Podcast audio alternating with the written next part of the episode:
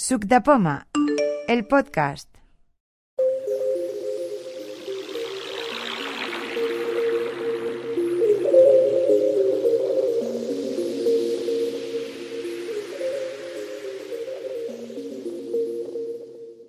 Bueno, bienvenidos a la última quedada de la temporada del Grupo Sub de Poma del 10 de junio de 2021.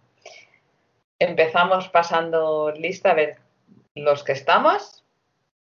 Juanma Villalba, Sí, y sin novedad al frente. Luz del Carmen. Sí. Buen día, buen día. Hola. Hola, hola.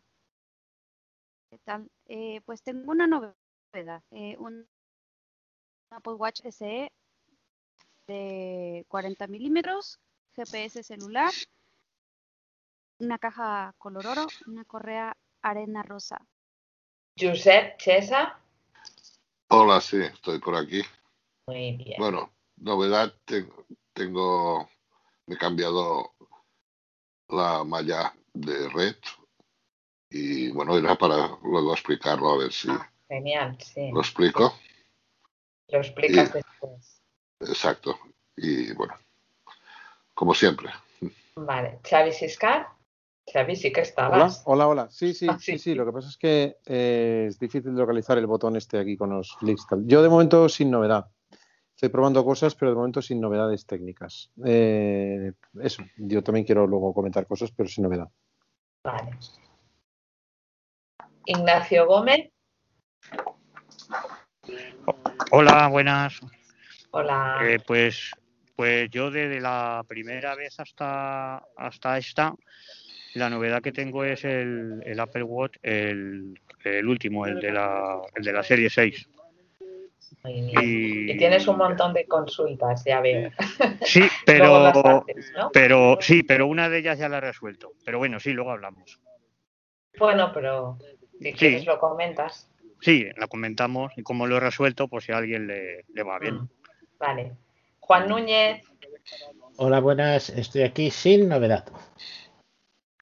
A la diferencia de otras veces, esta vez sin novedad. Hay previsiones para dentro de poco, pero bueno, vamos a dejarlas para las nuevas temporadas. Jaime Franco. Hola, buenas, aquí estoy, sí. Pues yo en esta ocasión tengo la novedad de un protector para el AirTag. Ya sabéis que una de las caras del AirTag es en, así como en aluminio metalizado, que muy, muy mírame y no me toques. Dicen que sobre todo si lo llevamos con las llaves pues se raya mucho. Entonces me he comprado un protector que es una lámina así templada de plástico. Y bueno, pues si alguien está interesado luego pondremos el enlace. Eh, cabe perfectamente en el llavero. Había había gente que a lo mejor dudaba si era muy grueso, si no cabía por los llaveros, pero cabe perfectamente. Es, simplemente lo que es el, la circunferencia de la zona esta que es de aluminio, pues eh, recubre eso y lo protege de posibles arañazos. El otro lateral, que no, que no es de aluminio, es de plástico, ahí no se pone nada, simplemente se pone en ese lado. Y vienen en, bueno, vienen cinco protectores para poder intercambiarlos y se van rayando igualmente. Y, y nada, bueno, lo, lo típico, las típicas toallitas para limpiar y, y secar la superficie para poder aplicarlo. Esa es la novedad que tengo.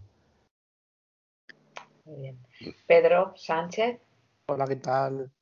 Pues novedades ninguna. Lo único que estoy un poco mosca con Apple porque me ha dejado el ordenador Mac sin actualización ya.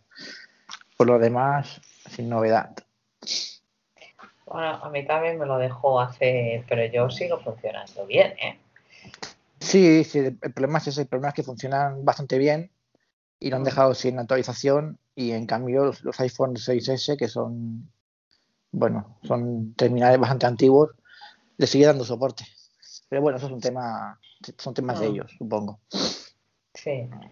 Vale, y yo soy Lucía Melchor y tampoco, tampoco tengo ninguna novedad. Lucía, a mí no me has nombrado porque Pues si queréis. me apunté, me apunté tarde, soy Tere, y Ah, tampoco vale, tengo novedad. perdón. No, es que me apunté, me he apuntado ahora, hace poco. Yo no sabía si podía venir. Vale, pero no tengo novedad. Tere, no tienes novedad. Perfecto. Bueno, pues hay unas cuantas preguntas que había enviado Ignacio y no sé si, quere- si quieres, Ignacio, pues abres tu micro y las comentas tú mismo. A ver, aquí Ah, estoy. Vale.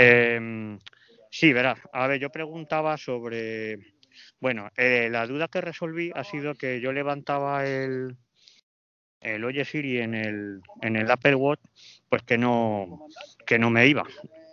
Y revisando los ajustes, pues encontré que tenía desactivado levantado para hablar, o sea, levantar para hablar.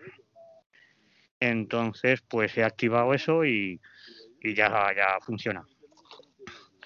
Entonces, bueno, pues esa es la una. Y la otra, la que sí que no me va bien, perdonad por el ruido de fondo, pero es que no lo puedo evitar. El- la cosa está en que no sé si vosotros utilizáis lo de darle unos toques, dos toques a la pantalla para que te vibre la hora, en vez de que te la diga, que vibre. No sé si alguno lo utilizáis. Y el caso es Yo, que yo lo utilizo, sí. y te funciona bien, porque a mí Sí. de 100 veces que le pido la hora de esa manera, a lo mejor me sale bien una o dos. Entonces, no sé si es que hago mal. Es con un dedo, es con, es con uno, ¿no? Eh, a ver, respecto de primero de lo de de lo del oye Siri, Sí. yo no utilizo levantar para hablar. O sea, yo personalmente a mí me es muy incómodo eh, porque mm, si trabajas, o sea, si estás, por ejemplo, utilizando teclado o si Mm. estás moviendo libros o si haces una actividad física, Sí. eh, habla a cada momento. Entonces, yo personalmente no utilizo esa técnica porque me es muy incómoda. Ostras, Entonces, pues lo que entonces- utilizo, yo, yo personalmente utilizo apretar la corona. O sea, eh, Ah, vale. yo le hago que cuando aprieto la corona hace el- la señal de- audible del Siri y le hago la Ah, pregunta. vale. Claro, mm, lo único que eso mm, no es tan cómodo porque no le puedes hablar sin tocarlo, pero por otro lado tienes la seguridad de que es que a mí se me activaba solo. Entonces, Claro. hasta cuando te subes la manga de la camisa o cuando levantas Claro. el brazo porque vas a Mm. agarrarte al autobús o al metro o lo que sea, mm, el Siri se activa solo. Entonces, a mí nunca me han gustado esas eh, esas posibilidades, igual que el activar el Oye Siri eh, para el iPhone, eh, que se activa solo. Primero eso. Eh, segunda, lo de la hora. Eh, yo personalmente eh, lo tengo mm, puesto, eh, o sea, en, en versiones anteriores del, del, del sistema operativo, tú supongo que tienes el WatchOS 7.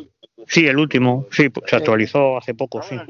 Con la 6 o anterior, a mí me resultaba más difícil. Con, yo tengo un Serie 3 Ujú. y con el WatchOS 7 se ha, se ha facilitado muchísimo. Entonces, eh, pero con anteriores que no me funcionaba bien, lo que procuraba era hacerlo en el ángulo superior derecho de la pantalla. Eso lo probamos Ah. bastante, creo recordar, con Teresa Codina, si no recuerdo mal, eh, o con Lucía, no me acuerdo muy bien, eh, pero mm, en algún reloj que no funcionaba bien, pero supongo que el tuyo, siendo el más moderno y con el sistema operativo más moderno, debería funcionar. A mí ahora me funciona bien en toda la pantalla. Se pueden hacer dos cosas, dar dos toques y, a ver, vamos a probar. Yo lo voy a hacer ahora. Tengo el reloj aquí, aquí puesto. Un segundo.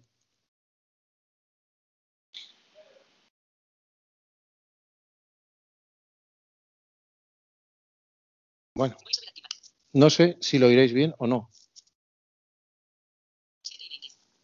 No sé si se oye que he dicho 17 y 20. Ah, muy bajito, ¿no? A ver, lo pongo. 17 y 21. Ahora, Ahora lo, he, lo he acercado al micro de los auriculares. Ahora El, perfecto. el- el reloj tiene que estar parado, o sea, yo ahora lo tapo para que se pare. Entonces, ahora le voy a dar dos golpes, dos toques con el dedo. Bueno, claro, ahora me está vibrando, pero obviamente no se nota, claro que vibra, obviamente. Voy a ponerlo cerca del cerca del micro a ver si a ver si se nota o no. Lo voy a parar. Le voy a dar dos toques. Es que a mí me funciona la primera. O sea, yo le doy dos toques. No se nota, es que no se nota que vibra, claro. 17 y 21.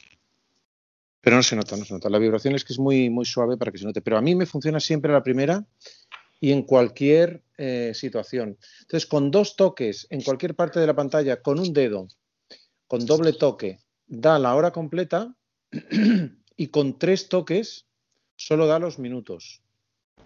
Y a mí me Pero, funciona Xavi, perfectamente. Sí. Sí. Curiosamente, a mí por lo que parece, es los minutos a mí sí que me funciona bien. Ah, los minutos te lo funciona la- bien. O sea, dándole tres Sí. toques te funciona bien. me da los minutos perfectamente, pero dando dos, hay veces que me da la hora, muy pocas veces, y la mayoría de las veces lo que hace es que se activa la pantalla. Pero al tener activado lo de mover la mano hacia arriba, igual Pero- se desbloquea la pantalla y entonces te lo dan voz.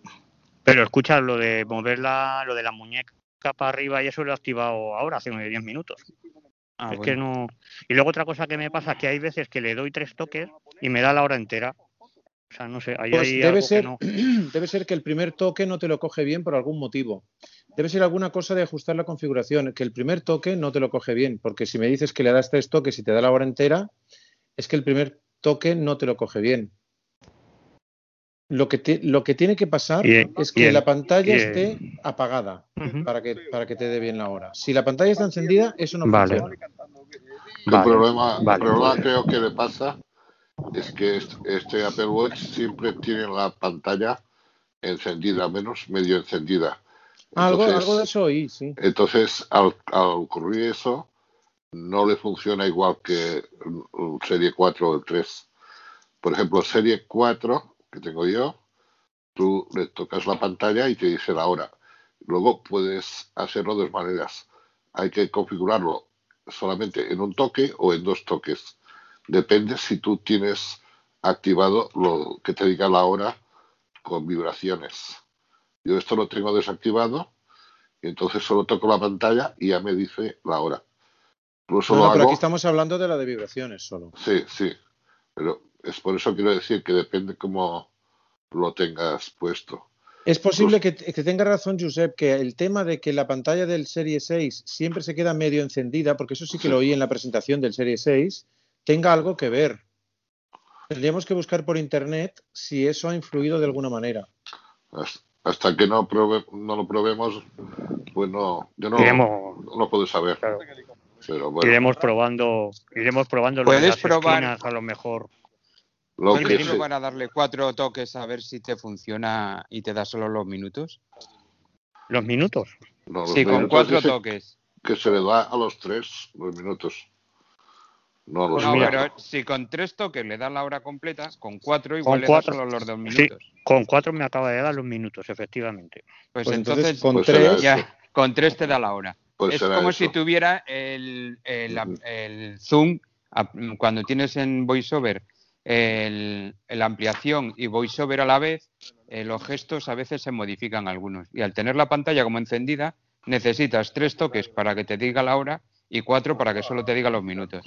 Sí. Eh, Pues, mi- pues, pero no tengo el zoom activado, ¿no? Lo tengo No, pero, pero- eso, pero- Es, eso es un ejemplo del teléfono. Ah, vale, no, vale, sí. vale, vale. que, Funciona que menos modifica, modifica el VoiceOver y entonces Pues pasa eso. eso, que con este, como tiene la pantalla semi-encendida, con Sí. el primer toque le dices que vas a hacer los otros, y Ah. con tres te funciona la hora y con cuatro te funcionan los segundos, o sea, los minutos. Los minutos, sí. Desde luego ahora lo acaba de hacer. sí. Vale.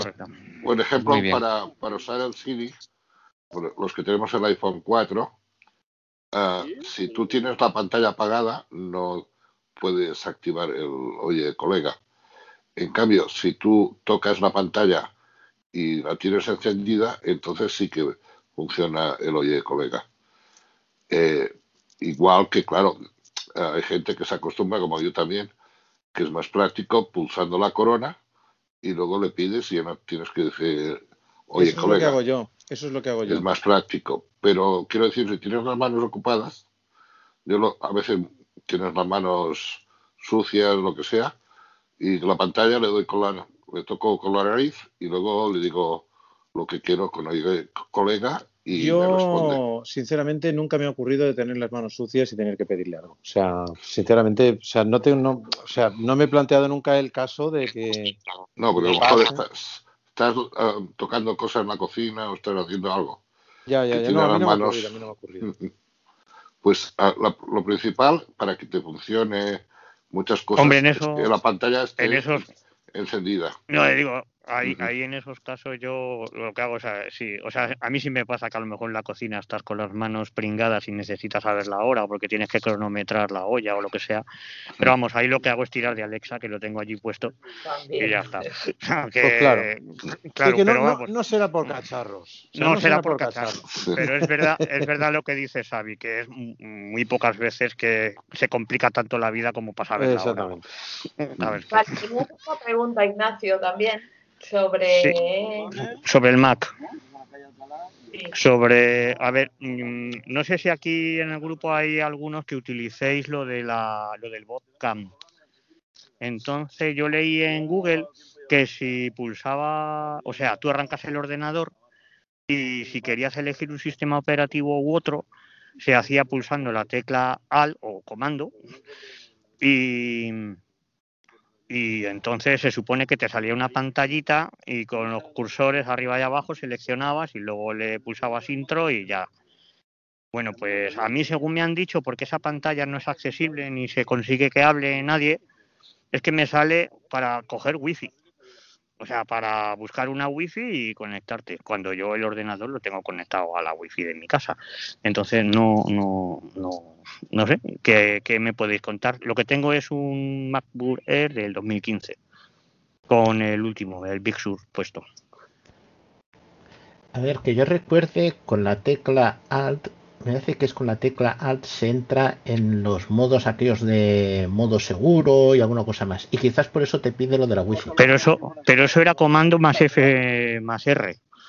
Eso de entrar hay en varios, modo- sí, pero también hay ah, con la opción, opción mayúsculas R, opción R y todo demás. Sí, hay bueno. dos o tres comandos que hacen cosas especiales cuando arrancas el Mac y yo lo que no te podría decir cuál es exacto. ¿Pero Yo eso sé que tienes, el- teclado de Mac o teclado de Windows? Yo, no, es un Mac, es un Mac y lo Es que un Mac, tengo vale, es vale. teclado. es un portátil, me decía, ha hecho un NER, ¿no? Ah, vale, vale, perdón. Sí, Es un sí, sí, portátil, sí. o sea, tienes el teclado integrado, no tienes problema. No, es que a veces sucede, por ejemplo, Ajá. yo tengo un Mac mini y yo tengo puesto un teclado, un Logitech K380. Entonces, claro, este teclado puede convertirse de una manera, puede convertirse, no, comportarse de una manera o de otra por no ser el teclado original, ¿no? Es lo que comentaba Xavi. Pero sé que hay tecla, esto, esto es estuvimos hablando hace muchísimo tiempo y no quedamos. Si me, me lo dejas, lo dejamos pendiente a ver si conseguimos resolver un- ese asunto de alguna manera. Quiero hacer alguna cosa Vale. el botcamp y entonces probablemente te lo podré responder ahí. Vale, pues sí, porque la verdad es que me interesa porque eh, utilizo. Al final la virtualización no me convencía porque, porque mi ordenador va justito de recursos Sí. y sin embargo con el este del Botcamp va muy bien, va fenomenal. Sí. Ah, porque tienes toda la máquina para eso. Sí, Sí, sí, y entonces me va muy bien y bueno, pues tengo un par de cosas que tengo que hacer en Windows y luego el resto, hasta ahora que tengo que hacer, pues nada, tengo que arrancar en un sistema y cuando me quiero ir al otro, pues hay una opción tanto en uno como en otro para reiniciar en el otro Sí, sí, sí. y, y así, ¿no? Pero hay veces que, claro, arrancas en Mac y dices, eh, tengo que reiniciarlo porque lo que quería era arrancar en Con Windows, una ¿no? Y- simple búsqueda en Google, no es una simple búsqueda en Google, ¿eh? aquí dice mantén pulsadas las teclas opción sí, o, o alt sí. y comando y comando mientras el Mac arranca. O sea, Opción, opción y comando. Espérate que Sí. eso no lo había leído yo. Había leído solo una de las dos. No recuerdo ahora ya cuál. Porque la verdad es que no. Opción y comando, entonces, las dos. bueno, no sé, eso es lo que dice aquí. Tendría que investigarlo más, pero busca. Ah, Vale. est- Estamos, estoy en support.apple.com. Voy a Ajá. cargar la página. Voy a seguir, mientras estamos aquí, voy a seguir leyendo. Vale. Y luego, en un momento te lo digo, pero vamos, eh, si pones en Google cómo arrancar desde Bootcamp, te lo pone.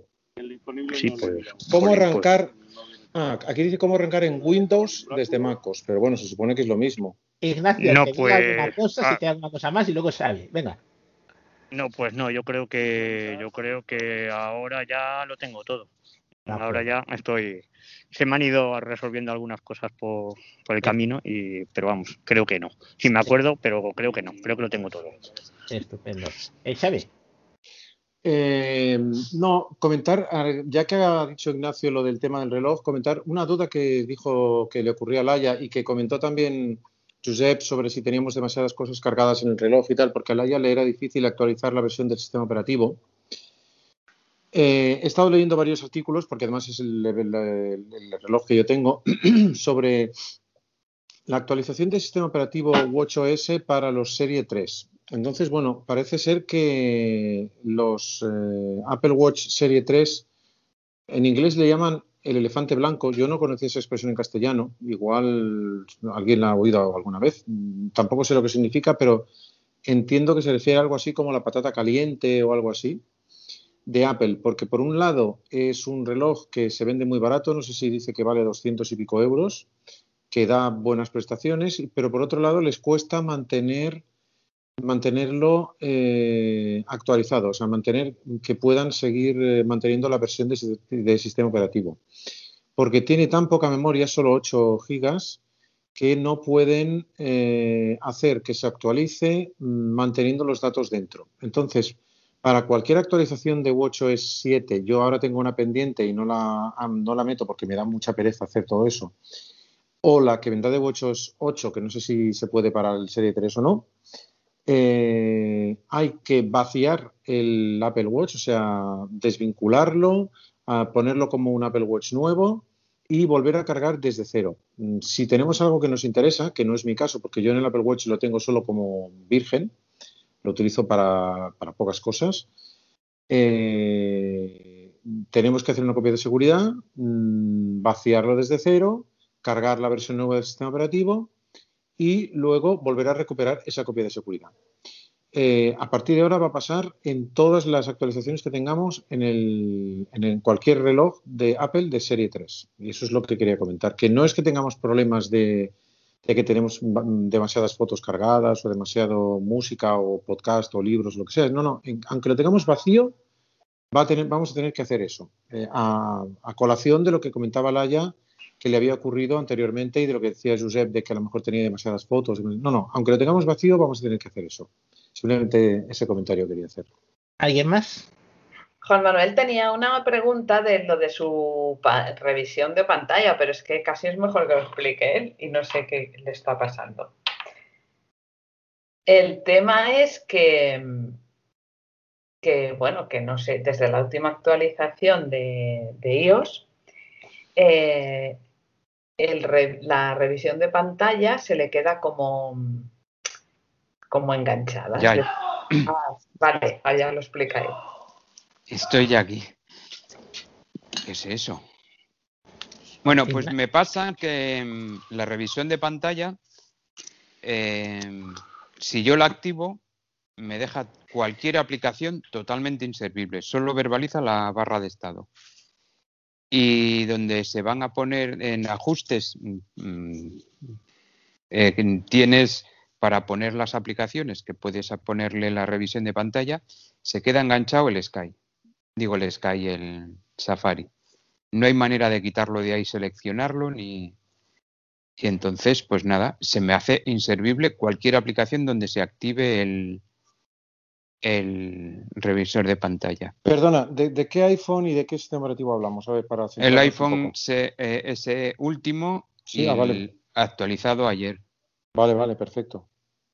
y mm, nada, se queda enganchado ahí. Y para volver a quitarlo de, por ejemplo, si yo lo uso en una aplicación de la báscula, tengo que ir a cualquier otra aplicación, hacer el rotor, que me salga para seleccionarlo, volver a la de la báscula y entonces con flick arriba desactivarlo, porque si ya una vez que lo he activado, con el rotor ya no vuelve a salir.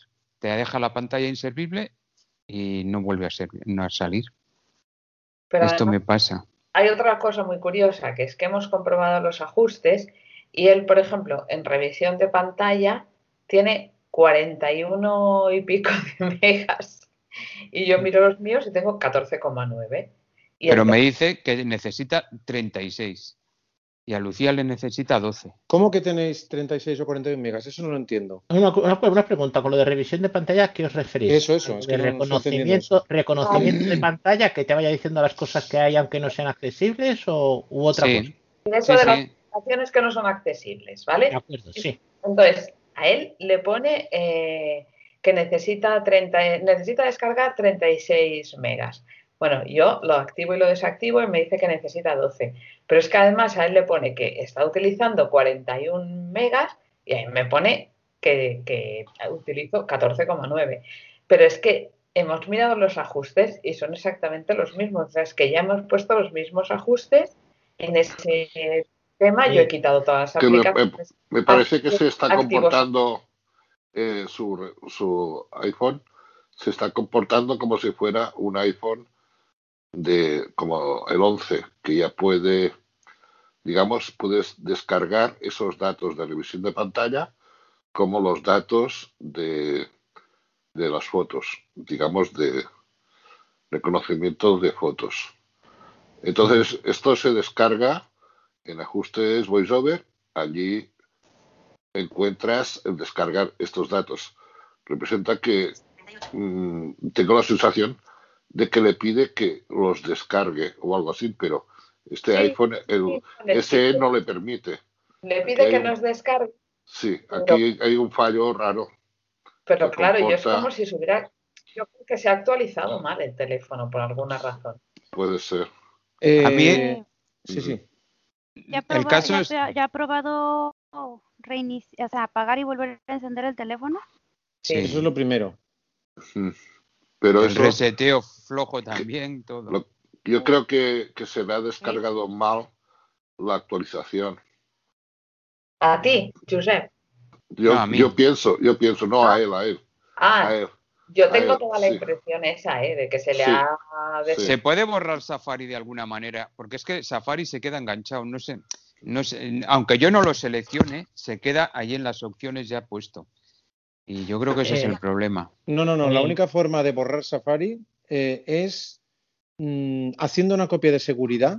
Que claro, el problema es que si hay, eh, o sea, no se copia el sistema operativo, sino que se copian los datos personales y eh, reiniciándolo por completo, o sea, borrándolo, entrando en modo DFU y recuperando la copia de seguridad.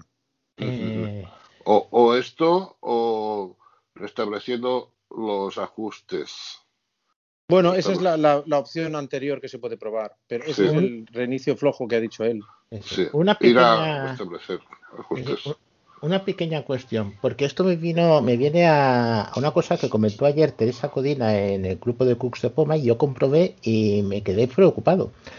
Eh, yo tengo mm, los dos teléfonos, el SE de, mm, del 2020 y el 6S que usa- uso para otras cosas, las dos en la última versión.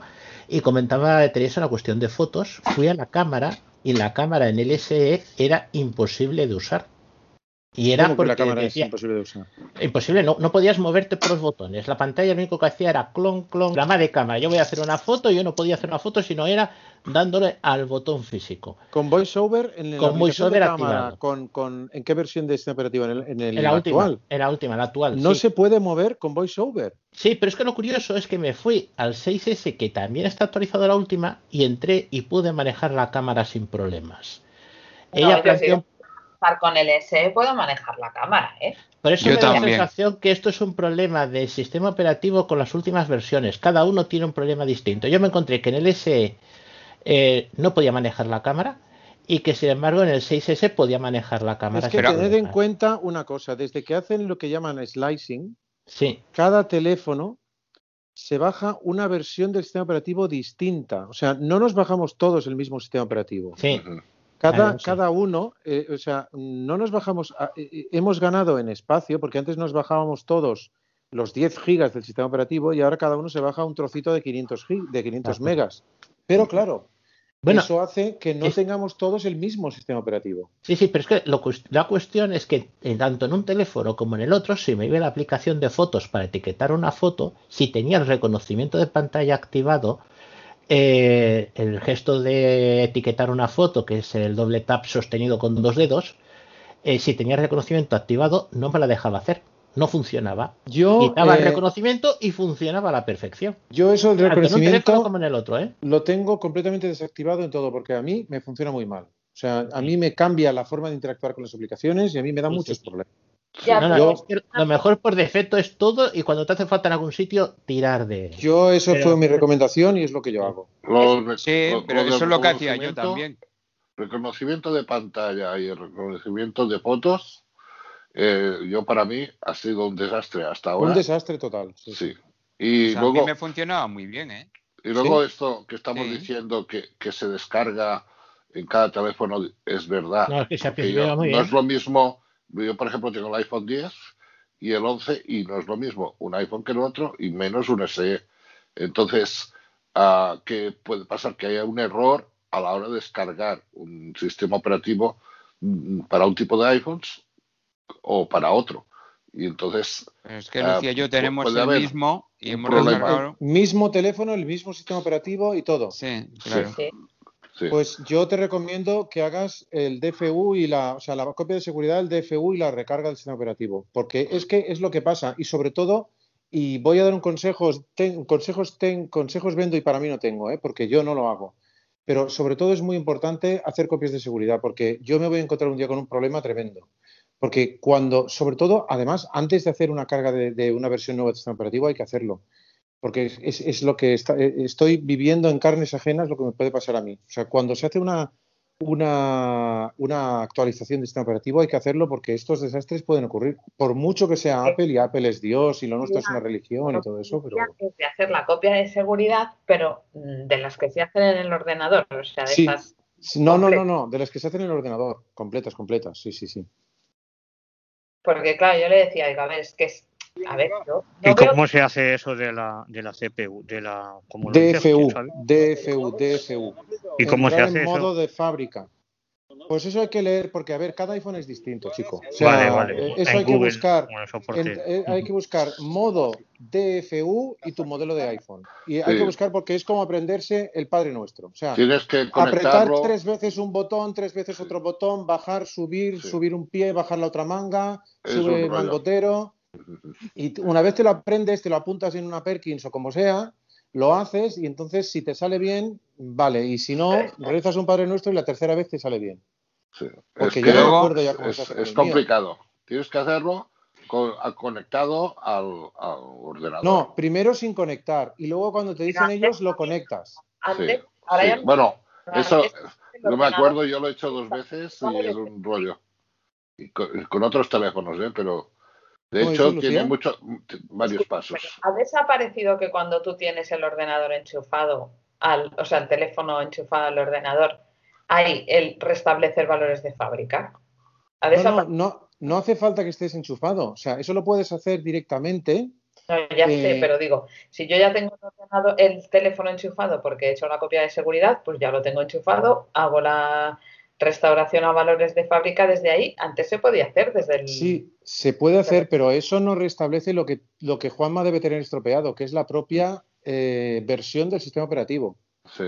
Eso solo restablece los ajustes, que es lo que puede que no esté estropeado. Pero eso ya ha dicho que ha hecho un reset flojo. O sea, No, no, Eh. de eso no. Lo que he hecho es un reinicio de aquellos de. Eso no lo he hecho. He hecho Ah, de pues, aquellos hombre, de. eso ya lo tendrías que haber probado. O sea, tendrías No, que es ir que a esto general. ha sido esta tarde, o sea, ha sido hoy. Bueno, pues, Esa es la el- segunda cosa que tienes que hacer. O sea, si no te funciona el reset con las teclas, el reset flojo, te vas a ajustes, general, me parece que es eh, Restablecer. restablecer Sí. valores de fábrica Sí, y es la segunda cosa que se puede intentar. sí. Mm. Pero La eso no tercera- pierde la información, ¿no? Pierdes tus Así. configuraciones. Las configuraciones. Todo, todo. Hay, hay dos, dos maneras de, de restablecer. Así, hay una que es solo ajustes, que ahí Mm. puedes perder el wifi y alguna cosa más. Exacto. Y la otra que es restablecer todo, que tienes que, para ir bien, una copia de seguridad donde sea, para luego poderla, poderla a, a instalar otra vez. Vale, pero yo, en ese caso, yo la, la miraría de hacer en iCloud, que, No, no, ahí, no, que no, es como un porque no filtro. todos somos como tú, no todos somos como tú. Ah. Es un filtro. ICloud no- es un filtro. No, Claro. pero no tú, pero tú tienes muchos gigas en iCloud. No todos tenemos tantos gigas como tú. Claro, Claro. claro. Si solo tiene 5 gigas, no le cabe todo, claro. No, Claro. no, no, no, no. Sí, sí. La tenemos que hacer en un ordenador, que además es más rápido. Por eso Bueno. yo pensaba hacerla en el ordenador y, y entonces restablecer el teléfono Sí, y sí, sí, sí, sí, porque sí, sí. además a él le- ya le viene dando mm, rollos raros. Pues entonces, En Twitter y Feed me pasa que si le das con dos dedos como para colgar una llamada, para quitar la música o algo, se me abre como para reenviar el, hacer un retweet. Y Joder, macho, eh, necesita, ahora que han bajado, bueno, Hoy os acordáis. Tu, tu móvil tiene el COVID o algo así, macho, ¿eh? O sea, Seguramente. Se me ha quedado pegado aquí en el hombro. sí, sí, sí. ¿Habéis oído eso? Qué barbaridad. Qué Ya no, barbaridad. lle- ya no llevo muñequera con el iPhone, ahora Muy llevo, bien, lo llevo bien. ahí al Sí, sí. hombro directamente Sí, sí, sí, sí. En la vacuna. sí, en sí. la vacuna.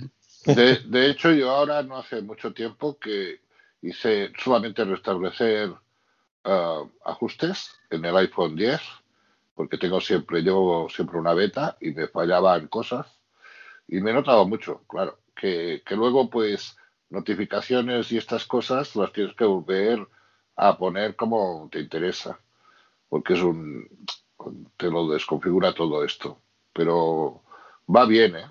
Eh, si no tienes muchas cosas, va bien hacer, al, al menos probar esto. Y luego, pues si ves que no, probar, pues restablecer todo el iPhone. Y si no, el- lo que decíamos, lo del ordenador, hacer el PCU este.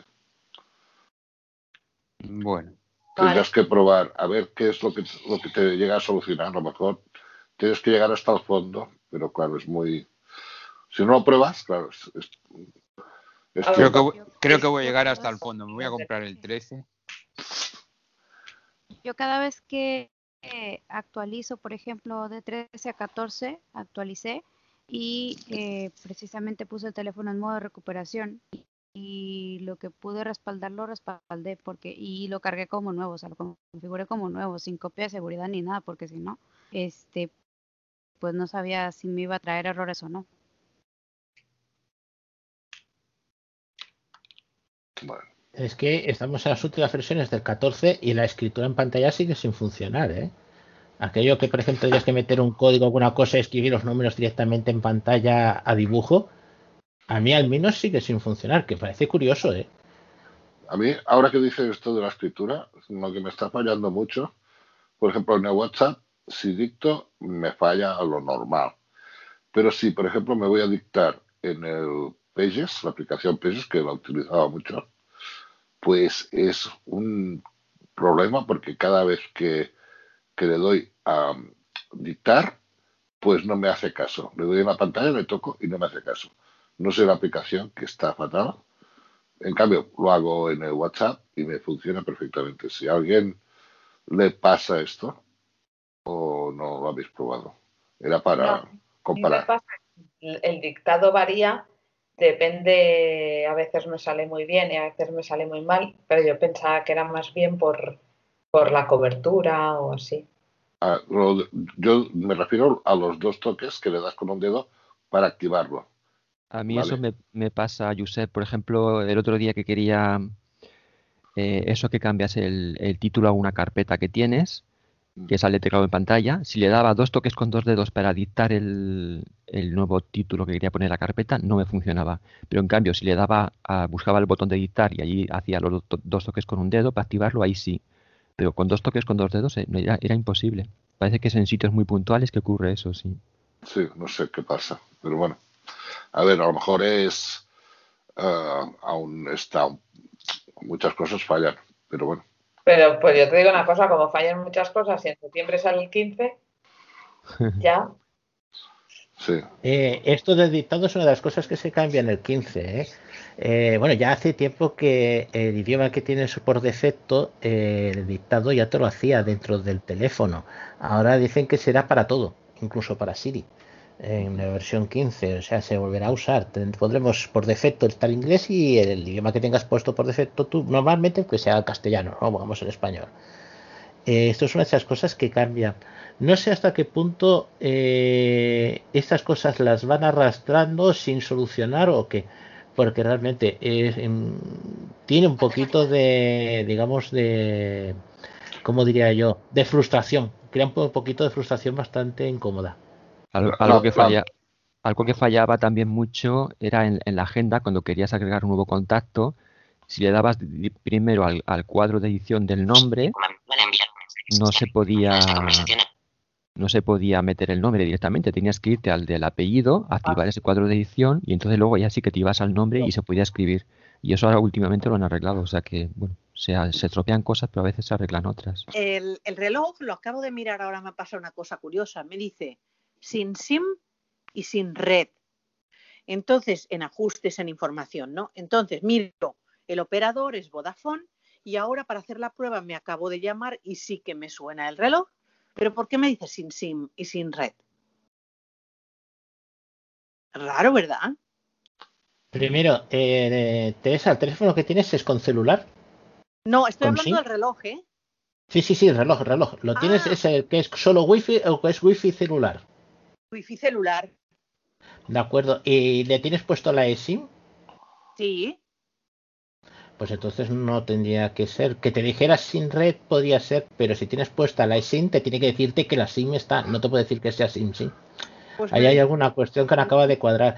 Que Sí. pierda la red es lógico, que por ejemplo, que sea, Sí, un sitio que haya poca cobertura o lo que sea. Eso Para, sí. páralo y vuelvo a encender el reloj. A ver, o re- Vale, re- ahora reinícialo a- pulsando los dos botones. eh, lo, lo reinicias a ver ¿Cuál si se te botones? El de la El esfera botón- y el, y el lateral. Sí. Vale, El lateral de la esfera durante 10 o más segundos. vale. Y, lo- y luego, si pulsas el de lateral, un poco se enciende y a, Vale. y a ver si te falla igual. Voy a, voy a probarlo. Gracias.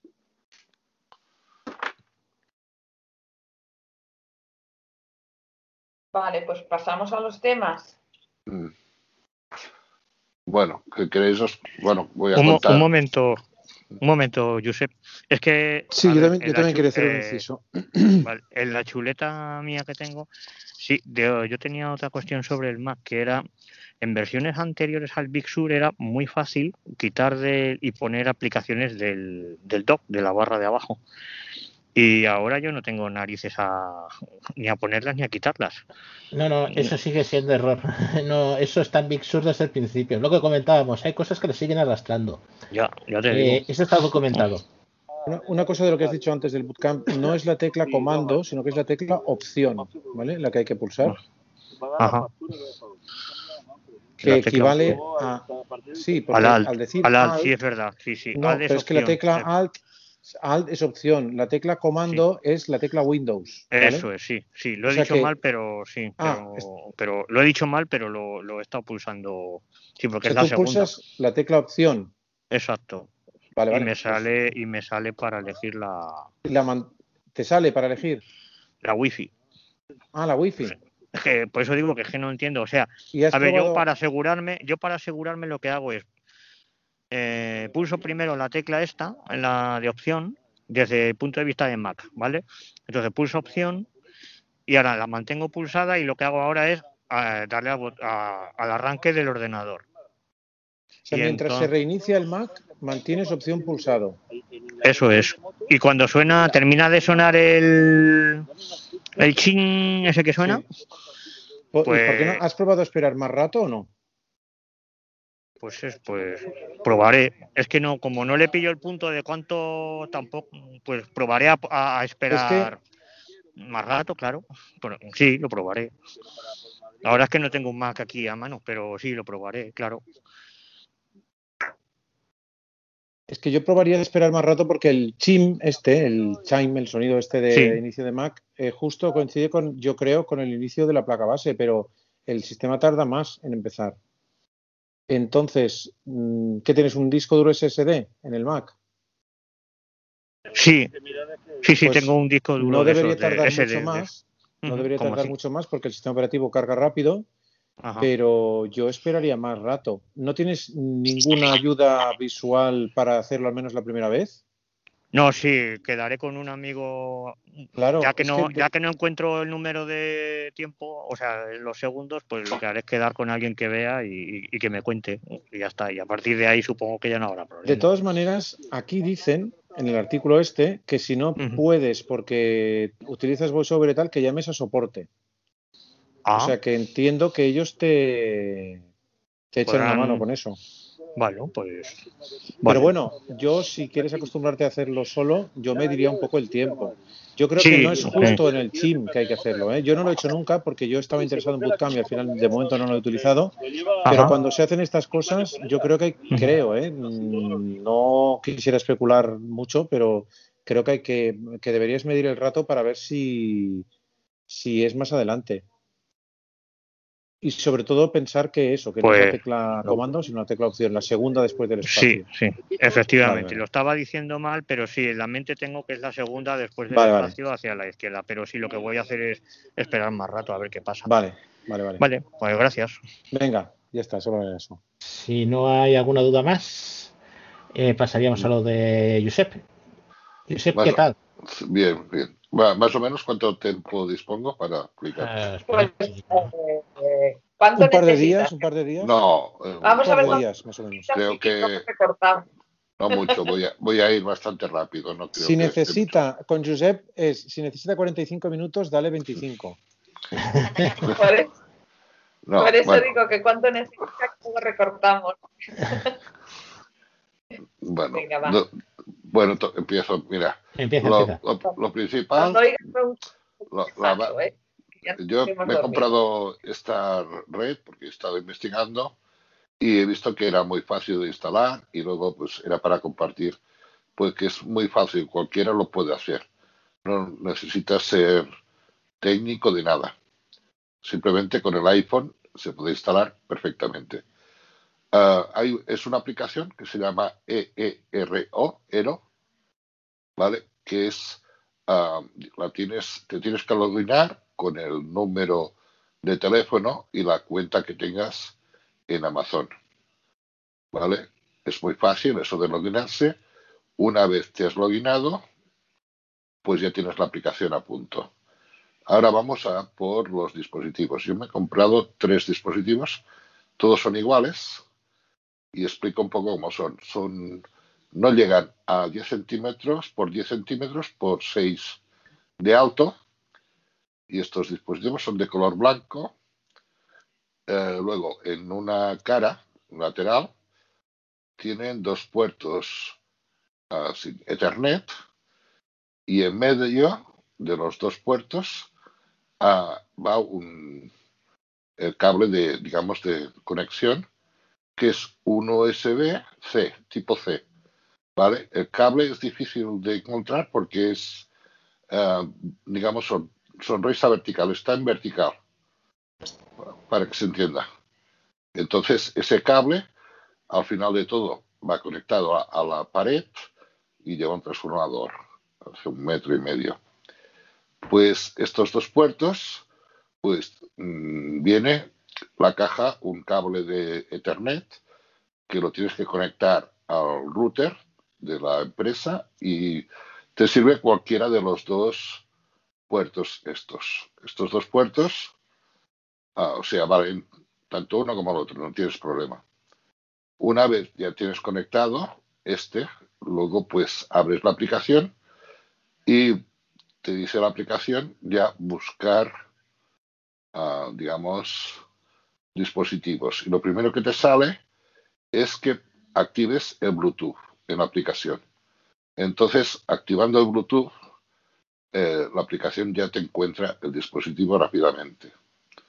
Y es tan fácil como poner un nombre el que quieras. Por ejemplo, yo tengo, por ejemplo, red wifi de Josep y la contraseña y esta, este nombre y esta contraseña es la que tenía antes porque tenía todos los dispositivos puesos en esta red y en esta contraseña. Y he puesto exactamente igual, sin, con los mismos espacios y tal. Y de esa manera he conseguido montar una red nueva sin que tenga problemas, que tenga que configurar todos los dispositivos que tengo puestos en la casa. Entonces me ha ido muy bien. Una vez eh, pones esta contraseña y, el nombre de la red, vas haciendo flicks y enseguida se conecta. Tarda un ratito, pero se conecta muy, muy, muy rápido. La contraseña mmm, solo la pones una vez. Sabéis que a veces, uh, según qué sitios, te dice volver a poner la contraseña, pues aquí solo se pone una vez. O sea que hay que estar seguro de que la hayas puesto bien, porque si te equivocas no vaya a ser que te encuentres luego que no sepas cuál es la contraseña. Bueno, una vez este dispositivo se pone en marcha, yo lo que he hecho es, eh, con el iPhone, eh, tienes la, la red que te va marcando tres de tres rayas Wi-Fi y te vas alejando y lo bueno es mirar de que el siguiente dispositivo lo pongas que te dé tres rayas. Si te da menos, luego puedes tener que tengas algún error. Pero coges el otro dispositivo, lo colocas ahí donde ves que te va bien, ¿eh? solo tienes que enchufarlo y en la aplicación añadir dispositivo. Te quedas ahí quieto y se añade solo. Solo tienes que ir haciendo clics a la derecha. Y yo, mm, como puse tres, pues puse el tercero, igual. Buscas que tengas donde lo vayas a colocar tres rayas y coloqué el tercero. Y me va perfecto, o sea, es facilísimo. Entonces, la aplicación, la aplicación es, una vez los tienes instalados, está muy bien, tiene un montón de cosas para mirar. A ver, si queréis, la explico un poco cómo es con el iPhone. A ver, 18. Jueves, 10 de junio. Ero. Aquí lo tengo. Pues en la parte inferior tienes varias pestañas. Barra de opciones. Seleccionado. Inicio. Pestaña. La pestaña inicio, Actividad. Pestaña. actividad, 2 de 4. Descubrir. Pestaña. descubrir Configuración. Pestaña. y 4 de 4. configuración. Aquí en la pestaña este de inicio Seleccionado. Inicio. Pestaña. 1 de está muy bien porque aquí Inicio. Podemos ver 1 de 4. Yo no he configurado ninguna red. Aquí se puede configurar. Lo bueno que tiene que puedes configurar, ah, digamos, con la aplicación, como esta aplicación es de es de Amazon Alexa, pues es- este dispositivo lo puedes configurar con la aplicación de Alexa. Ahora me soltará por aquí. Y también es am, compatible con HomeKit, que es muy interesante. Yo la tengo con Home. No. Home, HomeKit y bueno, lo único que consigues con eso, pues si tienes hijos o tienes quieres limitar el wifi por la noche, puedes configurar que a tal hora pues se apague el wifi y ya no puedan hacer de las suyas. O también puedes hacer que según qué redes a limitarlas, que no puedan entrar en páginas web o cosas de estas. Eso más bien para los hijos. Yo no lo tengo activado. Y aquí te pone también ah, la lista de dispositivos que tienes. Es muy interesante. Añadir un perfil. Ordenador. Lip control disclose colla. Ah, Botón. Más abajo me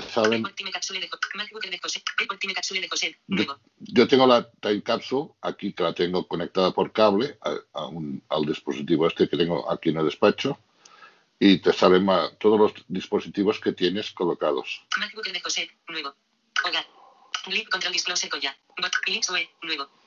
Otro. Encabezamiento. Lip control disclose colla. Botón. Por, Encabezamiento. por ejemplo, entras dentro de un dispositivo de estos y verás, a ver, Seleccionado. Lip control disclose colla. Flecha hacia abajo. Diagrama. En línea recientemente. Encabe 4 nuevo. Encabeza 4. Encabezamiento. Seleccionado. Lip control disclose colla. Botón. Barra de opciones. Actividad. Pestaña. Descubrir. Pestaña. Actividad. Seleccionado. no Seleccionado. más. Control 4. Encabezamiento 4 nuevo. En, en línea reciente. Seleccionado. Lip control disclose colla. 22. Enca 21 nuevo. Otro. Encabezamiento. Clips UE. Nuevo.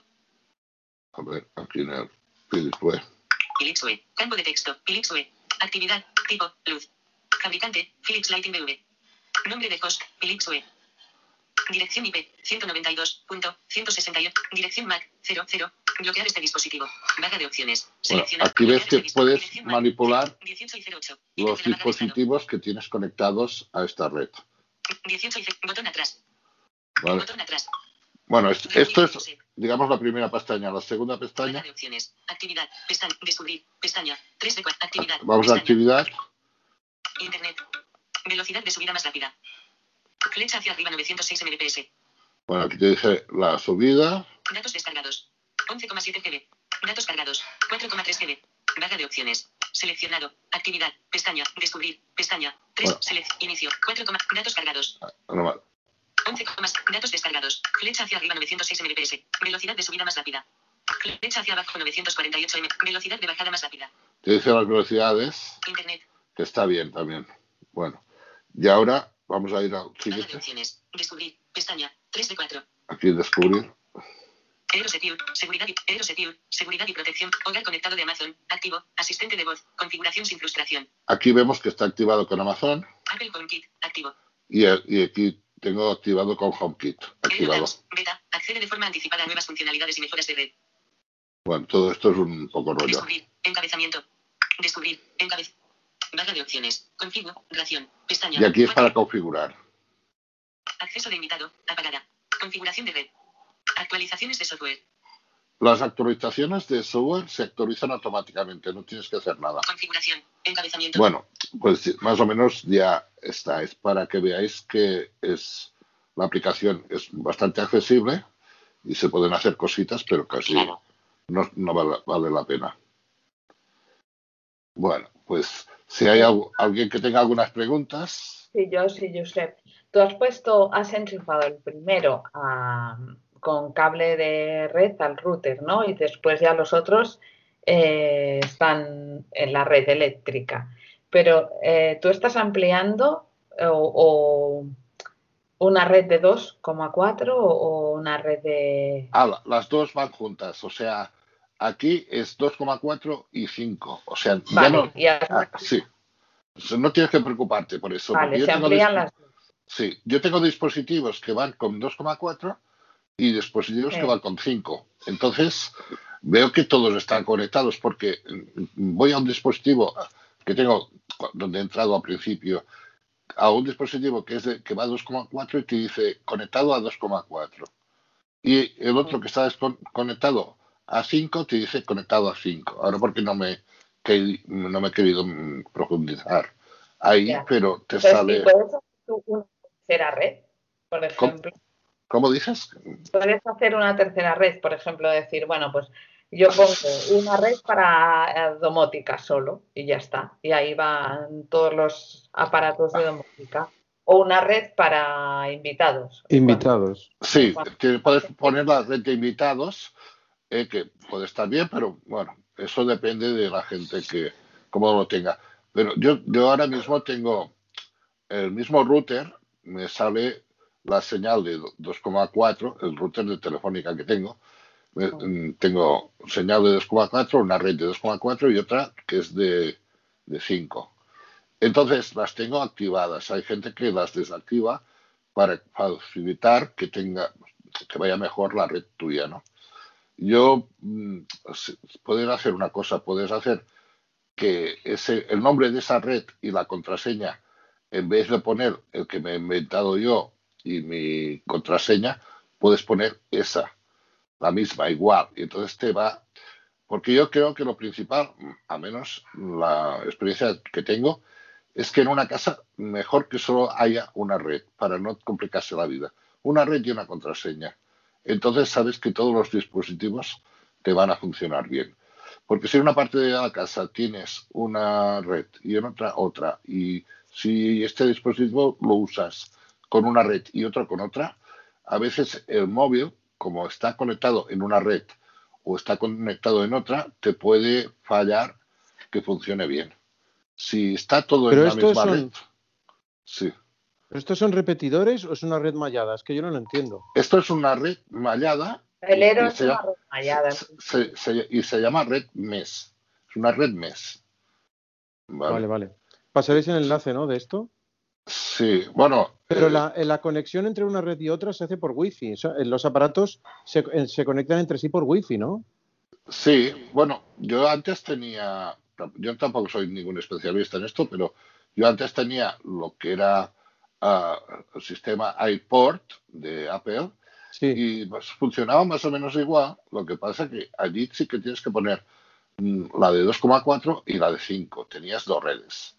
En cambio, en esta solo hay una y ya funciona todo. Ya, pero como van conectados a la corriente, no se conectan por. No, No, no, son eh, PLCs, ¿no? No, no, Xavi, el primero puedes conectarlo tanto por wifi como por cable. Es decir, el Sí, primero sí. puedes poner al lado de tu router. Y luego una vez ya tienes puesto el primero, todos los satélites se conectan entre sí entre ellos y negocian la wifi. situación entre ellos. Se conectan entre ellos por wifi. Exacto. Sí. Y Porque el primero va por por el otros cable. sistemas. Exacto. El, el primero mm, es mejor, eh, bueno, yo lo he hecho por cable, que es el mejor sistema. El primero. Por cable, el Lo- primero. Sí. Y al lado del router. Mm, Vale. Pero la, Entonces, la sí. wifi se expande por, por la red eléctrica o no? No, No, no, no, se expande no, por no, no. wifi. Por Sí, lo que por están wifi. diciendo, la wifi se expande por wifi. Sí, sí. Pero Pero la red mallada, la red mallada va por va por la red eléctrica, ¿no? No, no, No, la red no, mallada no. va por wifi. No, la red mallada que wifi. implica que son canales distintos, simplemente, ¿no? ¿O qué? En la red mallada lo que significa es que todos los aparatos sirven como puntos de acceso y son los aparatos entre sí los que deciden a qué punto de acceso te, te vas a conectar. Es decir, tú puedes estar cerca de un aparato, pero si el sistema considera de que tú vas a tener mejor conexión si estás, a que si estás conectado a otro que está más distante, será la propia red la que hará esa transferencia y tú no te darás cuenta. Siempre Vale, que vale. ellos- Por eso red lo sea- que dice Josep de que utilizan el mismo nombre de wifi. No se puede hacer una red mallada con varios nombres de wifi. No. No sé si habrá redes malladas que te permitan, por ejemplo, Bueno, vale, una red vale. de invitados o Bueno, una ya, red pero una red- alternativa. pues si hay una Eso sí red es de invitados, pero si hay una red de invitados ya no forma parte de la misma red mallada. No, no, ver, sí, ya son sí, dos sí, redes sí distintas. pertenece a los mismos satélites. Es como Ya. es una Físicamente es la misma red física, pero es una red lógica distinta. Aparte, Exacto. sí. Para Vale, que no vale. puedas manipular. Se hace para gente que. Porque no solo falta que tú le des tu wifi a una persona y tengas tus distintos aparatos y no pueda manipularlos. Entonces, lo que no interesa, según quién, es que, te- que tenga wifi para, para él. Ya, ya, ya. Pero eso no está visto más para empresas o tal, porque si tú viene tu hermano a casa o lo que sea, le das Sí, el wifi y si no te fías le dices que no tienes wifi y punto, ya está. Sí, sí, Pero eso ya es sí. aparte. Vale, vale. Claro, bueno, sí, pues ya. La cuestión ya de la mallada- a a, ver, veces una no es que no te el fíes, a veces es que a lo mejor no cacharrés sin darse cuenta y te joda algo. Ya. El problema de estas redes malladas es que eran muy caras. Eh, Bueno, ¿Cuánto caras- valen tres dispositivos de esto? Estos ahora están a 260 Cada uno. euros. Tres A dispositivos. tres. Ah, pues eso es un precio muy razonable, ¿no? Porque Sí. antes valían muy caras las redes Sí. malladas. Está bajado mucho de precio. Sí. Ahora, ahora lo he estado mirando antes de conectarme y estaban a 258 o así. Los tres dispositivos. Uno, me parece que uno a 60 y pico de euros. Está bien, está bien, sí, Está sí. muy bien, ¿eh? De- yo, lo, yo Teniendo los en he pagado cuenta, más. teniendo en cuenta que los dos satélites no tienen conexión a Ethernet, o sea, solo tiene conexión a Ethernet el primero, los otros dos son simples repetidores, digamos. Sí, vale, vale. sí. sí. Y son todos, eh, todos iguales, según ¿eh? que- Todos. esta- este que tiene eh, Josep no lo sé, pero hay muchos que sí. Por ejemplo, imagínate, tú quieres llevarte eh, tu red a un sótano, ¿no? Y tú puedes coger y mandar pues por PLC o por un cable de red o lo que sea la red al sótano. Pero como resulta que sigue siendo la misma red mallada, es totalmente transparente.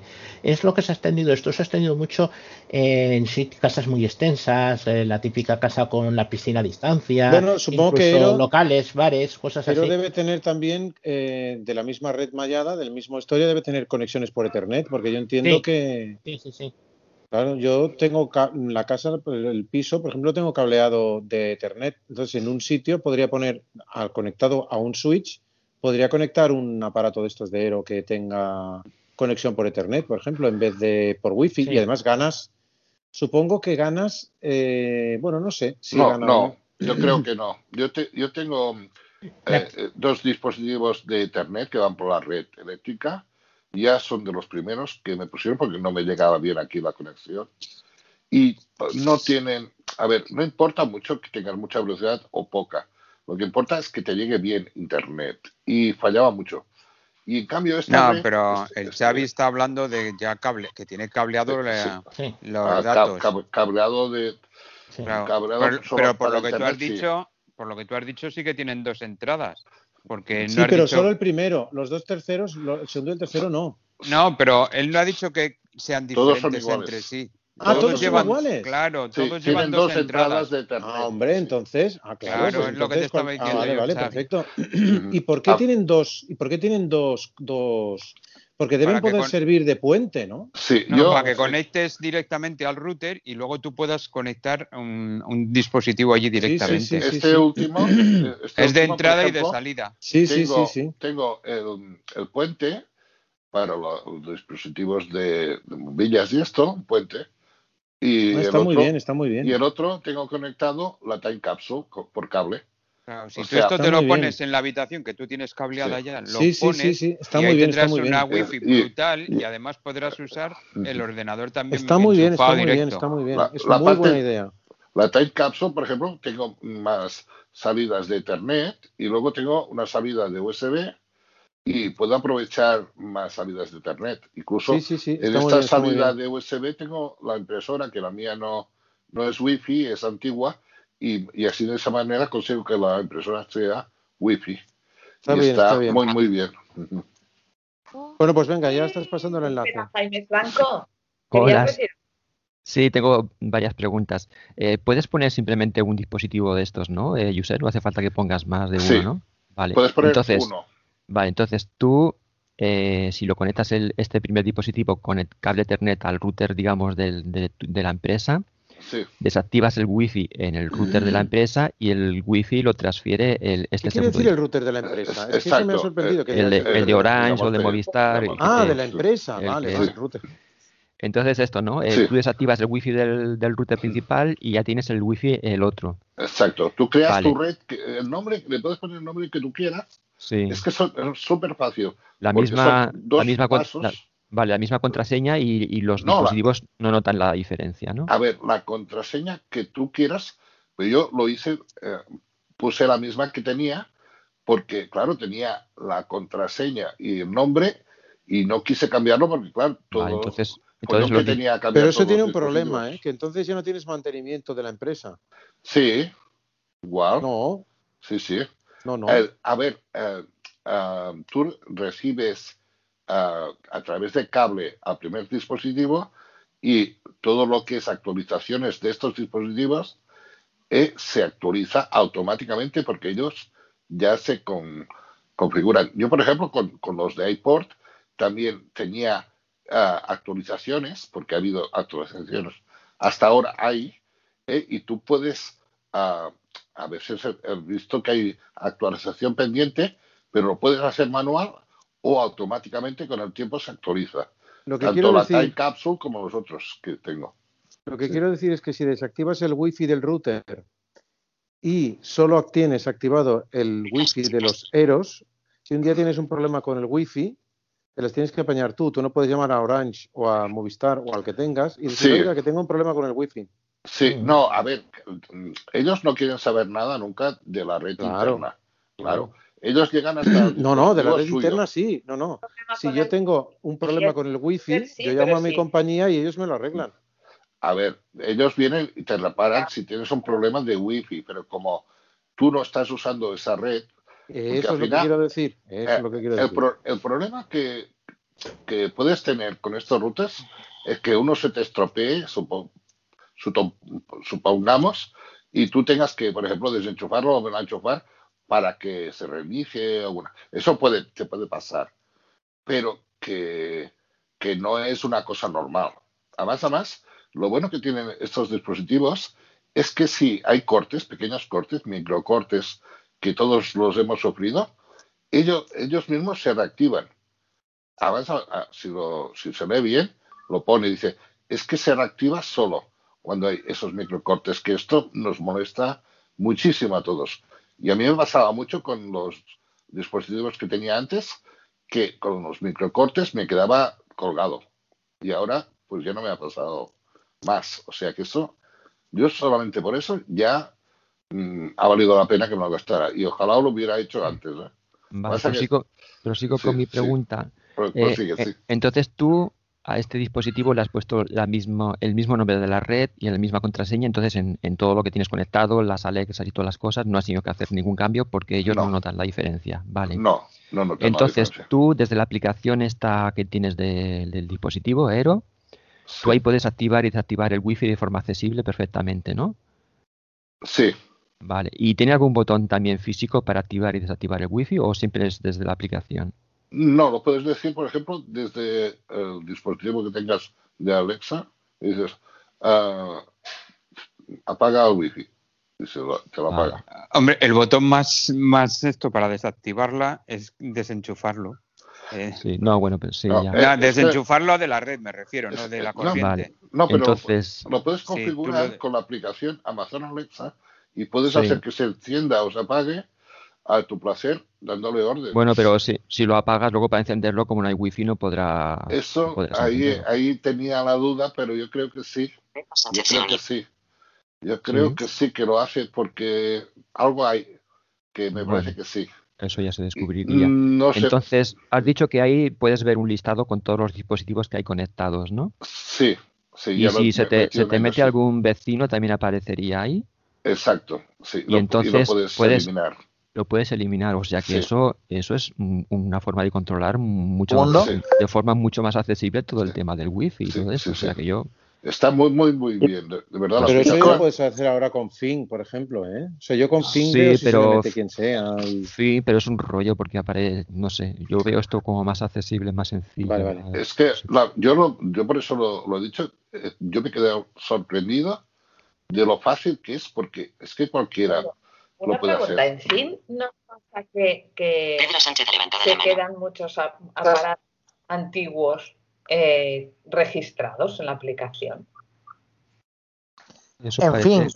ocurría en antes, fin, ahora parece que ya En no. versiones anteriores sí, ahora no. Hay una categoría que te permite discriminar los elementos activos y los inactivos. Vale, porque es que a mí yo antes la usaba y, y veía montones de, Sí, de sí, sí, aparatos, sí. pero que eran antiguos. O sea, dices, pues es Sí, ahora, bueno, yo usaba la, la- la- hay una opción que es para eliminar eh, elementos antiguos, pero ahora hay una opción que permite filtrar en las nuevas versiones de fin. Y Ah, eso, pues eso va muy bien porque sabes realmente cuáles son los que están conectados o no. Y quiero comentar otra cosa, acabo de mirar ahora en Amazon y está de oferta el dispositivo Aero de 1, precio normal 100 euros, ya la cuesta 64 con algo. O sea que si alguien lo quiere comprar, Sí, es lo que he es el dicho momento porque pone oferta del día.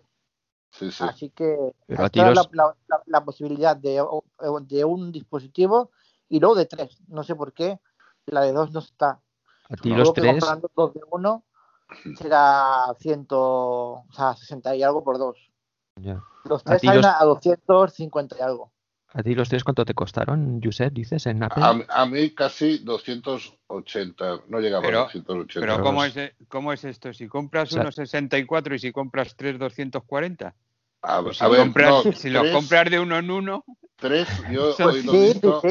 yo hoy lo he visto, los tres en Amazon, en- que lo he mirado antes, 258.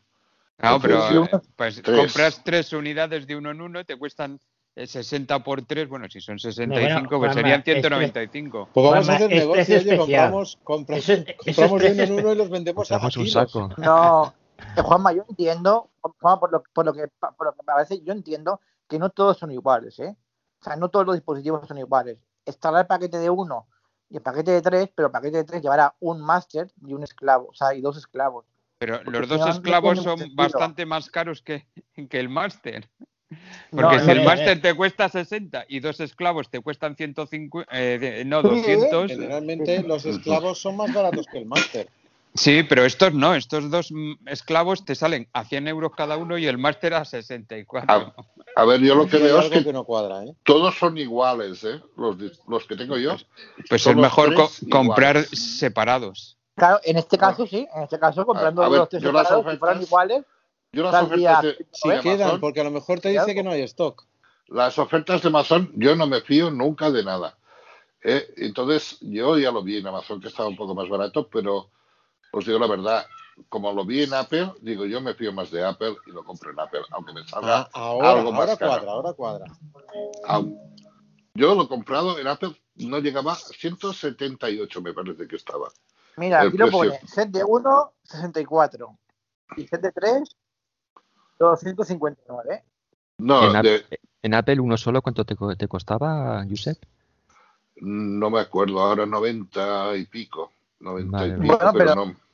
Pero, pero, pero sí que sale, porque si pone que el precio normal de 1 son 99, entonces en este caso sí que te ahorras algo comprando el paquete de 3.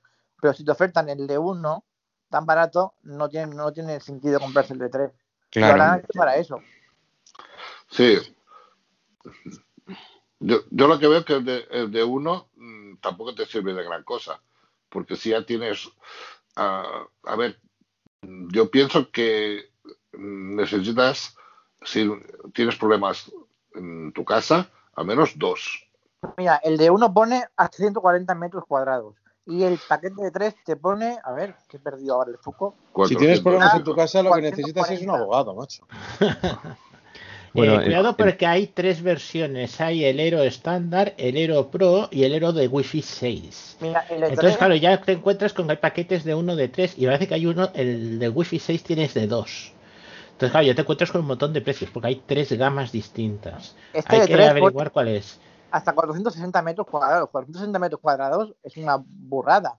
Y 140 ya es una casa, una casa para 140. A ver, a ver, Pedro, no te fíes de los metros que te pones porque depende de los obstáculos que te encuentras en medio. De las Yo- paredes, si yo, son maestras, son casa- maestras, si hay Esta vida. casa que tengo, que estamos aquí, eh, tiene muchos obstáculos y no tiene tantos metros, tiene 90 metros y le he metido tres y, y ahora va bien, pero con dos no va bien, ¿vale? Lo has probado Pues con dos y con No va bien, no me llega bien. Aquí donde Pues no estoy llega no, bien con dos. no me llega bien. Ya, te llega, te llega, pero mm, necesitas tres. Y al ponerle uno, ¿ya notaste diferencias de que, aba- de que abar- abarcaba más el wifi que tenías antes con el router original? Al ponerle solamente Mm, uno, o no, más o menos. uno, a ver, uno no, te quedas igual. Sí, Quizá, no, qui- quizá la, digamos, como es malla, digamos, ah, digamos, eh, da mejor cobertura a los aparatos que tengas alrededor, pero no aumentas la, la zona, no aumentas, te quedas en El la tema, sería, zona. el tema sería saber si uno con el router que ya tienes haría red mallada o no. A red mallada sí. Eh, a ver, tendrías lo sí. que no podías es mallar una red porque no tienes más que uno. Claro, no puede si ser. tienes eh, la gestión activa, claro. la gestión activa es o te activo o no te activo. La cuestión, por eso se dice mallada, es que tú puedes pasarlo de uno a otro. Imagínate que tú tienes tres, no vamos a poner que sea una casa triangular, O sea que Pero- como mínimo necesitas Pero- dos. Como mínimo necesitas dos. Sí, Pero a ver, eso eh, la ventaja de poder pasar de uno a otro sí es teniendo como mínimo dos. Pero Hombre, yo considero que para tener un, un- únicamente uno es mejor tener un router Wi-Fi 6 y ya está. A, a ver, que representa que la, la red mallada eh, con los otros dispositivos que, por ejemplo, enchufes y otras cosas que tengas en esa zona, hacen de malla también. Eso no, no es que sea con un dispositivo igual, sino lo que tengas conectado hace de malla. Tanto bombillas como otras cosas. Pero no es que eh, extienda mucho más. A menos yo es lo que pienso. Eh, ahora, Yo Ah. el, el tema de ponerle uno lo que veo es eso, que, que ganas en poder, digamos, administrar los dis- dispositivos conectados, un poco de accesibilidad, porque a veces las aplicaciones... Bueno, O- supongo yo que a- tendrá mejor wifi que los routers estos de compañía, porque Sí. si no, no tendría mucho sentido. Además que para, acceder al router... Y luego, claro, en casas como la de Xavi, si está cableado, sí que llevarías ese al otro lado, como lo conectas directamente al router, porque ya está cableado, y te tienes la wifi allí y tendrías también la posibilidad de enchufar el, el portátil, por ejemplo, directamente a la red. Pero Claro. No, el- pero el portátil directamente de la red ya lo puede enchufar ahora. Yo no. No, yo pero creo que se uno- que lo puedes poner Bueno, ahora eh, sí, el pero porque tiene no dos el salidas. Claro, no pierdes el enchufe. Tú ahora si pones allí No, no, yo no pierdo te- ningún enchufe. O sea, yo ya tengo un switch con cuatro enchufes de, de red. O sea, realmente yo creo que no me sirve para nada. Yo creo que uno, si no se puede integrar, porque lo que yo sigo dudando es si él solo tiene integra se, se integraría con el, con el otro router y gestionaría. Te- es que no sé, no sé cómo funciona No, el no, tema de las que redes si tú te refieres que va a gestionar el wifi del, otro- del router, no lo va a hacer. Él se gestiona dentro de su propia valla. Lo que Vale, pasa vale. es que, por ejemplo, tú tienes un switch, pero tú el switch no te llega, o sea, no te llega, te llega el cable, pero el switch en sí, no, tú no lo tienes en cada habitación un switch. Por tanto, tú en una habitación puedes tener un solo enchufe. Imagínate, tienes No, no, yo tengo un switch, yo tengo un switch en cada ala de la casa, digamos. Pero en cada ahí- habitación, Bueno, es que el switch me sirve para dos o tres habitaciones. No, ah, no, no ah, falta. eso es lo que no yo me refiero, pero Claro. no, lo que, por ejemplo, que ha hablado Juanma es, imagínate, tú tienes una habitación donde tienes una roseta de RJ45. Entonces, ¿qué sucede? Que si tú enchufas ahí, en principio perderías ese enchufe. Esa- con ese sistema de dos enchufes, no lo pierdes. Tienes el router enchufado y en el otro lado tienes otra la entrada para enchufar cualquier otra cosa que no sea por wifi, que a veces sucede. Una tele de estas inteligentes un poco más antigua o cualquier cosa.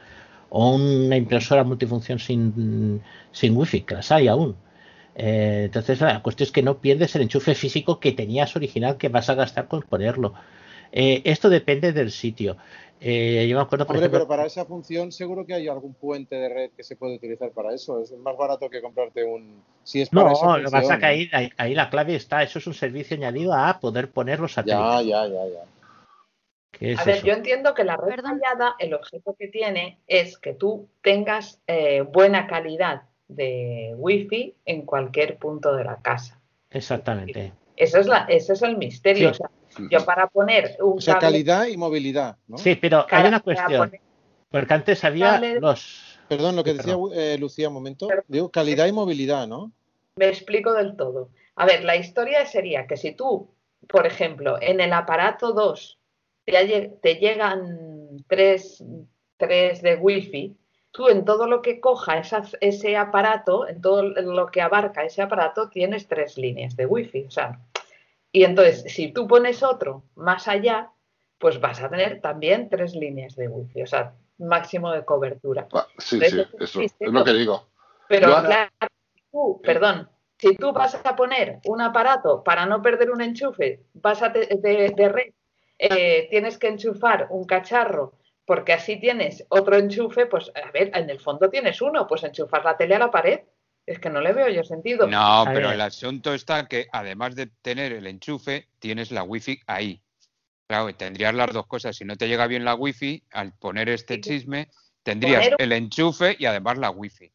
Pero yo entiendo, Ponga, yo ponga, puede- tengo tres rayas de wifi. Ah, yo entiendo que lo de tener uno solo debe de ser porque debe tener una muy buena wifi, mucho mejor que un router. O sea, Vamos porque si no, no tendría solo- ningún sentido. Sí, no, no, en los routers. no, Pero puedo hablar. sí, sí. la- tener uno solo, la única ventaja que tiene es que cuando tú cambias de compañía de teléfono, por ejemplo, te cambian el router inicial, pero como tú tienes las cosas puestas en tu red, no tienes que volver a configurar con el nue- la nueva compañía todo el aparataje, porque lo tienes puesto en el segundo, o sea. Conectada a la red eh, mallada. Entonces tú cambias el router, vuelves a enchufar el, el, el rollo tuyo, este, el Ero, al nuevo router, pero lo- los Alexas y demás gente no tienes que cambiarlos. Yo entiendo que esa es la única ventaja de tener uno, porque aumentar la wifi en el mismo sitio donde ya tienes el máximo, si no pones los extensores estos, los otros aparatos, eh, eh, Esa sí que es una gran ventaja. Esa en sí el que es tema una gran este, sí. ventaja. O sea, lo que acaba de decir Lucía, lo veo, Sí. porque si tú tienes una gran red doméstica de enchufes, o gran o pequeña, una red doméstica de enchufes, de, de- de interruptores, de la puerta, de no sé qué, mm, yo ahora empiezo a tener cosas ya conectadas y el claro. día que me cambien el router, eso sí que lo veo muy bien, muy interesante, porque además yo diría una cosa, mi router llega a toda la casa, que son los 90 metros que dice Josep. O sea, yo no tengo problemas de wifi en ningún lado de la casa. La única ventaja que tendrás con un aparato será eso, que tú Sí, haces sí, sí.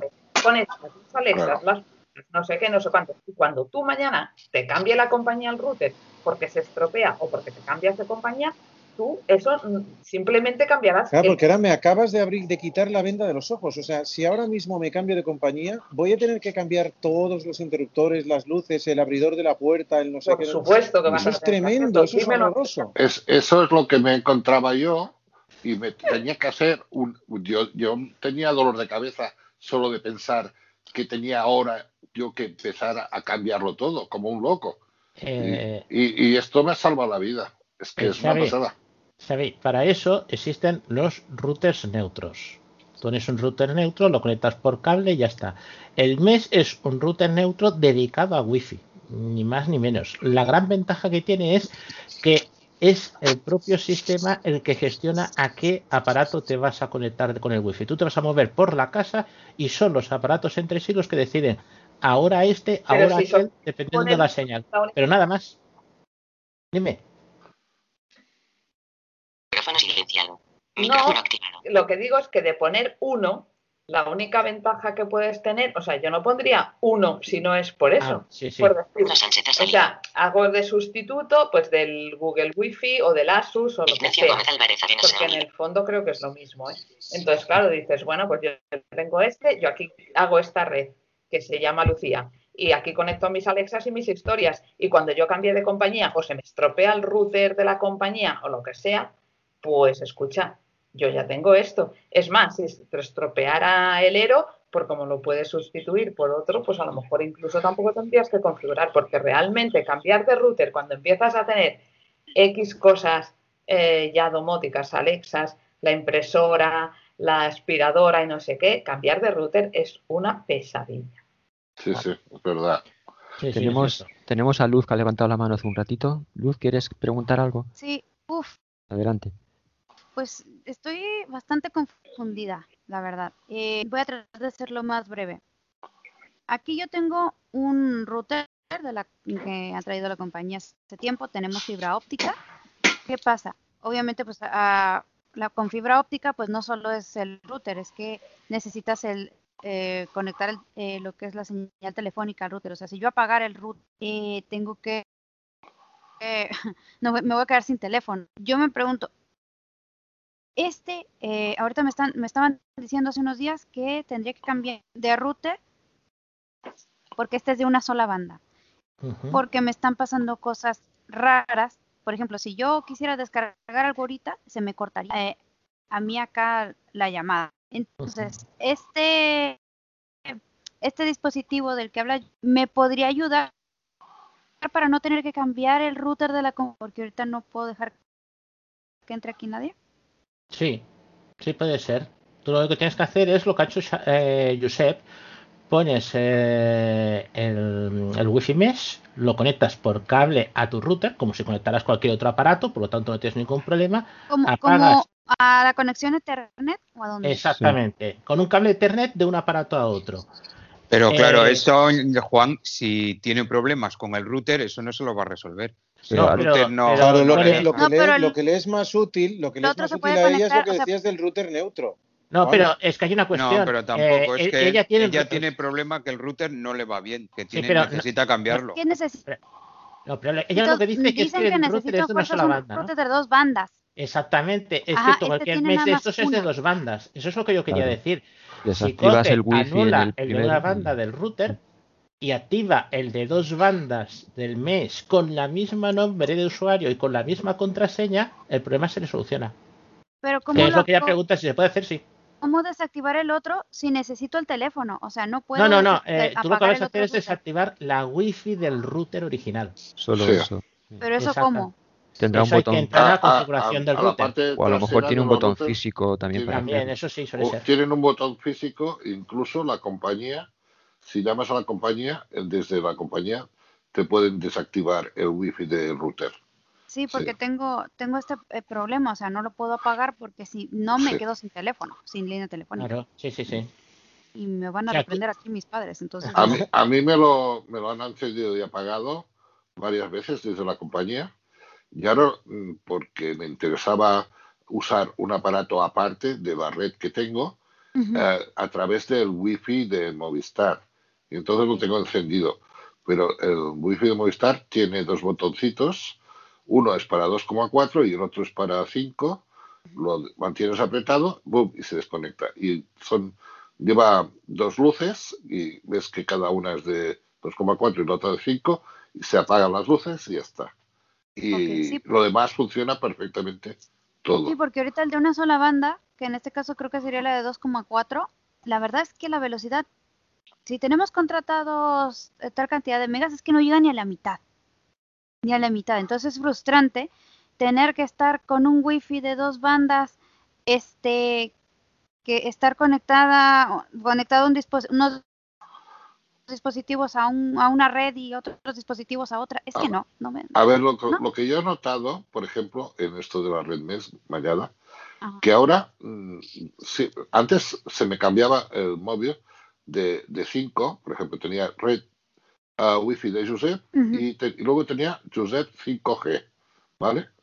Y se me iba según cómo a una red o a otra, según dónde estaba, ¿no? Y ahora con esta con, el- con este Wi-Fi ya no me pasa. Estoy conectado, no tengo problemas, voy de una punta de la casa a otra y no me cambia y siempre, por ejemplo, los dispositivos me funcionan todos bien. No, no hay problemas, porque a lo mejor tienes que usar un dispositivo que está a 2,4 y tú estás a 5 y a lo mejor no te, no te funciona por culpa de que tu móvil está a 5 y no a 2,4. Y el, el modelo este que te viene, que viene, que comentaba Juan con 6, con Wi-Fi 6, ya incluye también los otros, ¿no? 2,4, Eso. 5 y 6, ¿no? Digamos que Sí. yo lo que he visto son sistemas más Son profesionales. Ajá. son más profesionales y luego tienen mm, algunos me parece que llevan más puertos de micro hay de, de Ethernet más puertos de Ethernet Tampoco es y no sé necesario. sí. no sé para profesional sí por ejemplo si es una empresa y a lo mejor tienes distintos ordenadores en una sala pues te interesa que estén conectados por cable o vete a saber Lo que pasa es que yo, yo sigo con esta duda. O, o sea, eh, necesariamente, perdón, Lucía, necesariamente el, el tienen que estar en el mismo lugar los dos, o sea, el NES y el router de la compañía. Si lo conectas con cables, sí. Si lo conectas con cable Ethernet, que es lo que te serviría, tienen que Sí. estar los dos juntos o, o lo que te da el cable de uno a otro. Hay, cab- separados. hay cables de, de bastantes metros ¿eh? de Ethernet que yo los he comprado bueno he comprado dos metros por Amazon pero había de más lejos otra cosa el cable de Ethernet también es muy importante que sea de la máxima calidad para tener el máximo de rendimiento de router este que viene bueno que ve- venía con con los dispositivos lo he visto muy fino no sé qué calidad ¿De qué categoría? Porque eso va por categorías. ¿Has Sí, visto qué sí. categoría es? Sí, no, no, no lo he visto porque lo he visto muy fino y los que compré por internet, que los compré de alta calidad, eh, son los que he usado. Este lo tengo aquí porque es muy corto y bueno, por- para tenerlo por encima de la mesa y conectar a alguna cosa pequeña, bueno, que no esté a mucha distancia, va bien, pero no le vaya a buscar gran cosa. Y es importante, ¿eh? por eso los cables, muy importante. Ok, una pregunta más. eh, ya, ya después haré preguntas eh, mm, fuera de grabación, en otro momento. Eh, una pregunta aquí respecto a al NES. O sea, da igual las especificaciones que tenga la compañía eh, para el tema del router. O sea, este no, no hay ningún problema con que tenga que ser de una... No, no, es que aquí solo es coger la señal. Es como si tú tienes una máquina, ¿eh? una lavadora, y la enchufas a la corriente. Claro, tienes que mirar que vaya a 220 o a 125. Eso lo tienes que mirar. Pues esto será igual. Lo que hagas tú con la máquina, no creo que tengas problema. Ay. Pues muchas gracias. Bueno. ¿Hay alguna pregunta sobre esto? Quería explicar también rápidamente lo del Rap Power, que también Sí. es algo de Wi-Fi. Lo explico y que ahora lo he mirado y no, no está, o sea, es- está agotado. O sea, ha tenido éxito esto y está agotado en la tienda. Pero bueno, creo que puede ser un poco interesante que lo explique por si a alguien le interesa en un momento dado o hay de otra marca. Este, este dispositivo, esto es como un tamaño de un móvil, pero más gordo. Tendrá un dedo, un poco más de grosor. ¿Vale? Es un móvil grande. ¿eh? En un lateral, por ejemplo, si me lo pongo así con la mano, como si cogiera un móvil, el lateral derecho hay un botón que está un poco escondido, que es el único botón que hay. En el lado izquierdo hay una, unas pestañas que es para poner una tarjeta eh, SD normal y una micro SD. Y digamos en el frontal superior eh, hay una tapita, que esta tapita es, bueno, con la uña la, la quitas, queda un poco suelta y dentro de hay un conector ah, así USB en el lateral derecho, en medio hay para cargar que es un conector USB-C y en la derecha es un conector Ethernet. ¿Vale? Eh, entonces, ¿qué funciones tiene este dispositivo? Pues este dispositivo puedes crear una red. ¿Vale? Él tiene la posibilidad de crear una red. Tú tienes que descargarte una aplicación que se llama uh, Rap uh, File, no sé qué más, Rap File, no sé qué más. Eh, ya la pondré, o ya lo veréis. Entonces, en esta, con esta aplicación podemos manipularlo un poco, pues crear una red mm, nueva, puedes conectarlo a una red de Wi-Fi, o sea, buscándola por Wi-Fi, puedes conectarla a, por Ethernet, por cable, eh, o puedes usarla como una red cerrada. Entonces aquí puedes conectar pues cualquier dispositivo, un pendrive o un disco duro o las tarjetas. Normalmente se utiliza, pues los fotógrafos lo utilizan que ponen una tarjeta SD de la cámara y en el otro lado ponen el disco duro en la salida USB y aprietan el botón y los datos de la tarjeta SD, las fotos por ejemplo, se pasan al disco duro.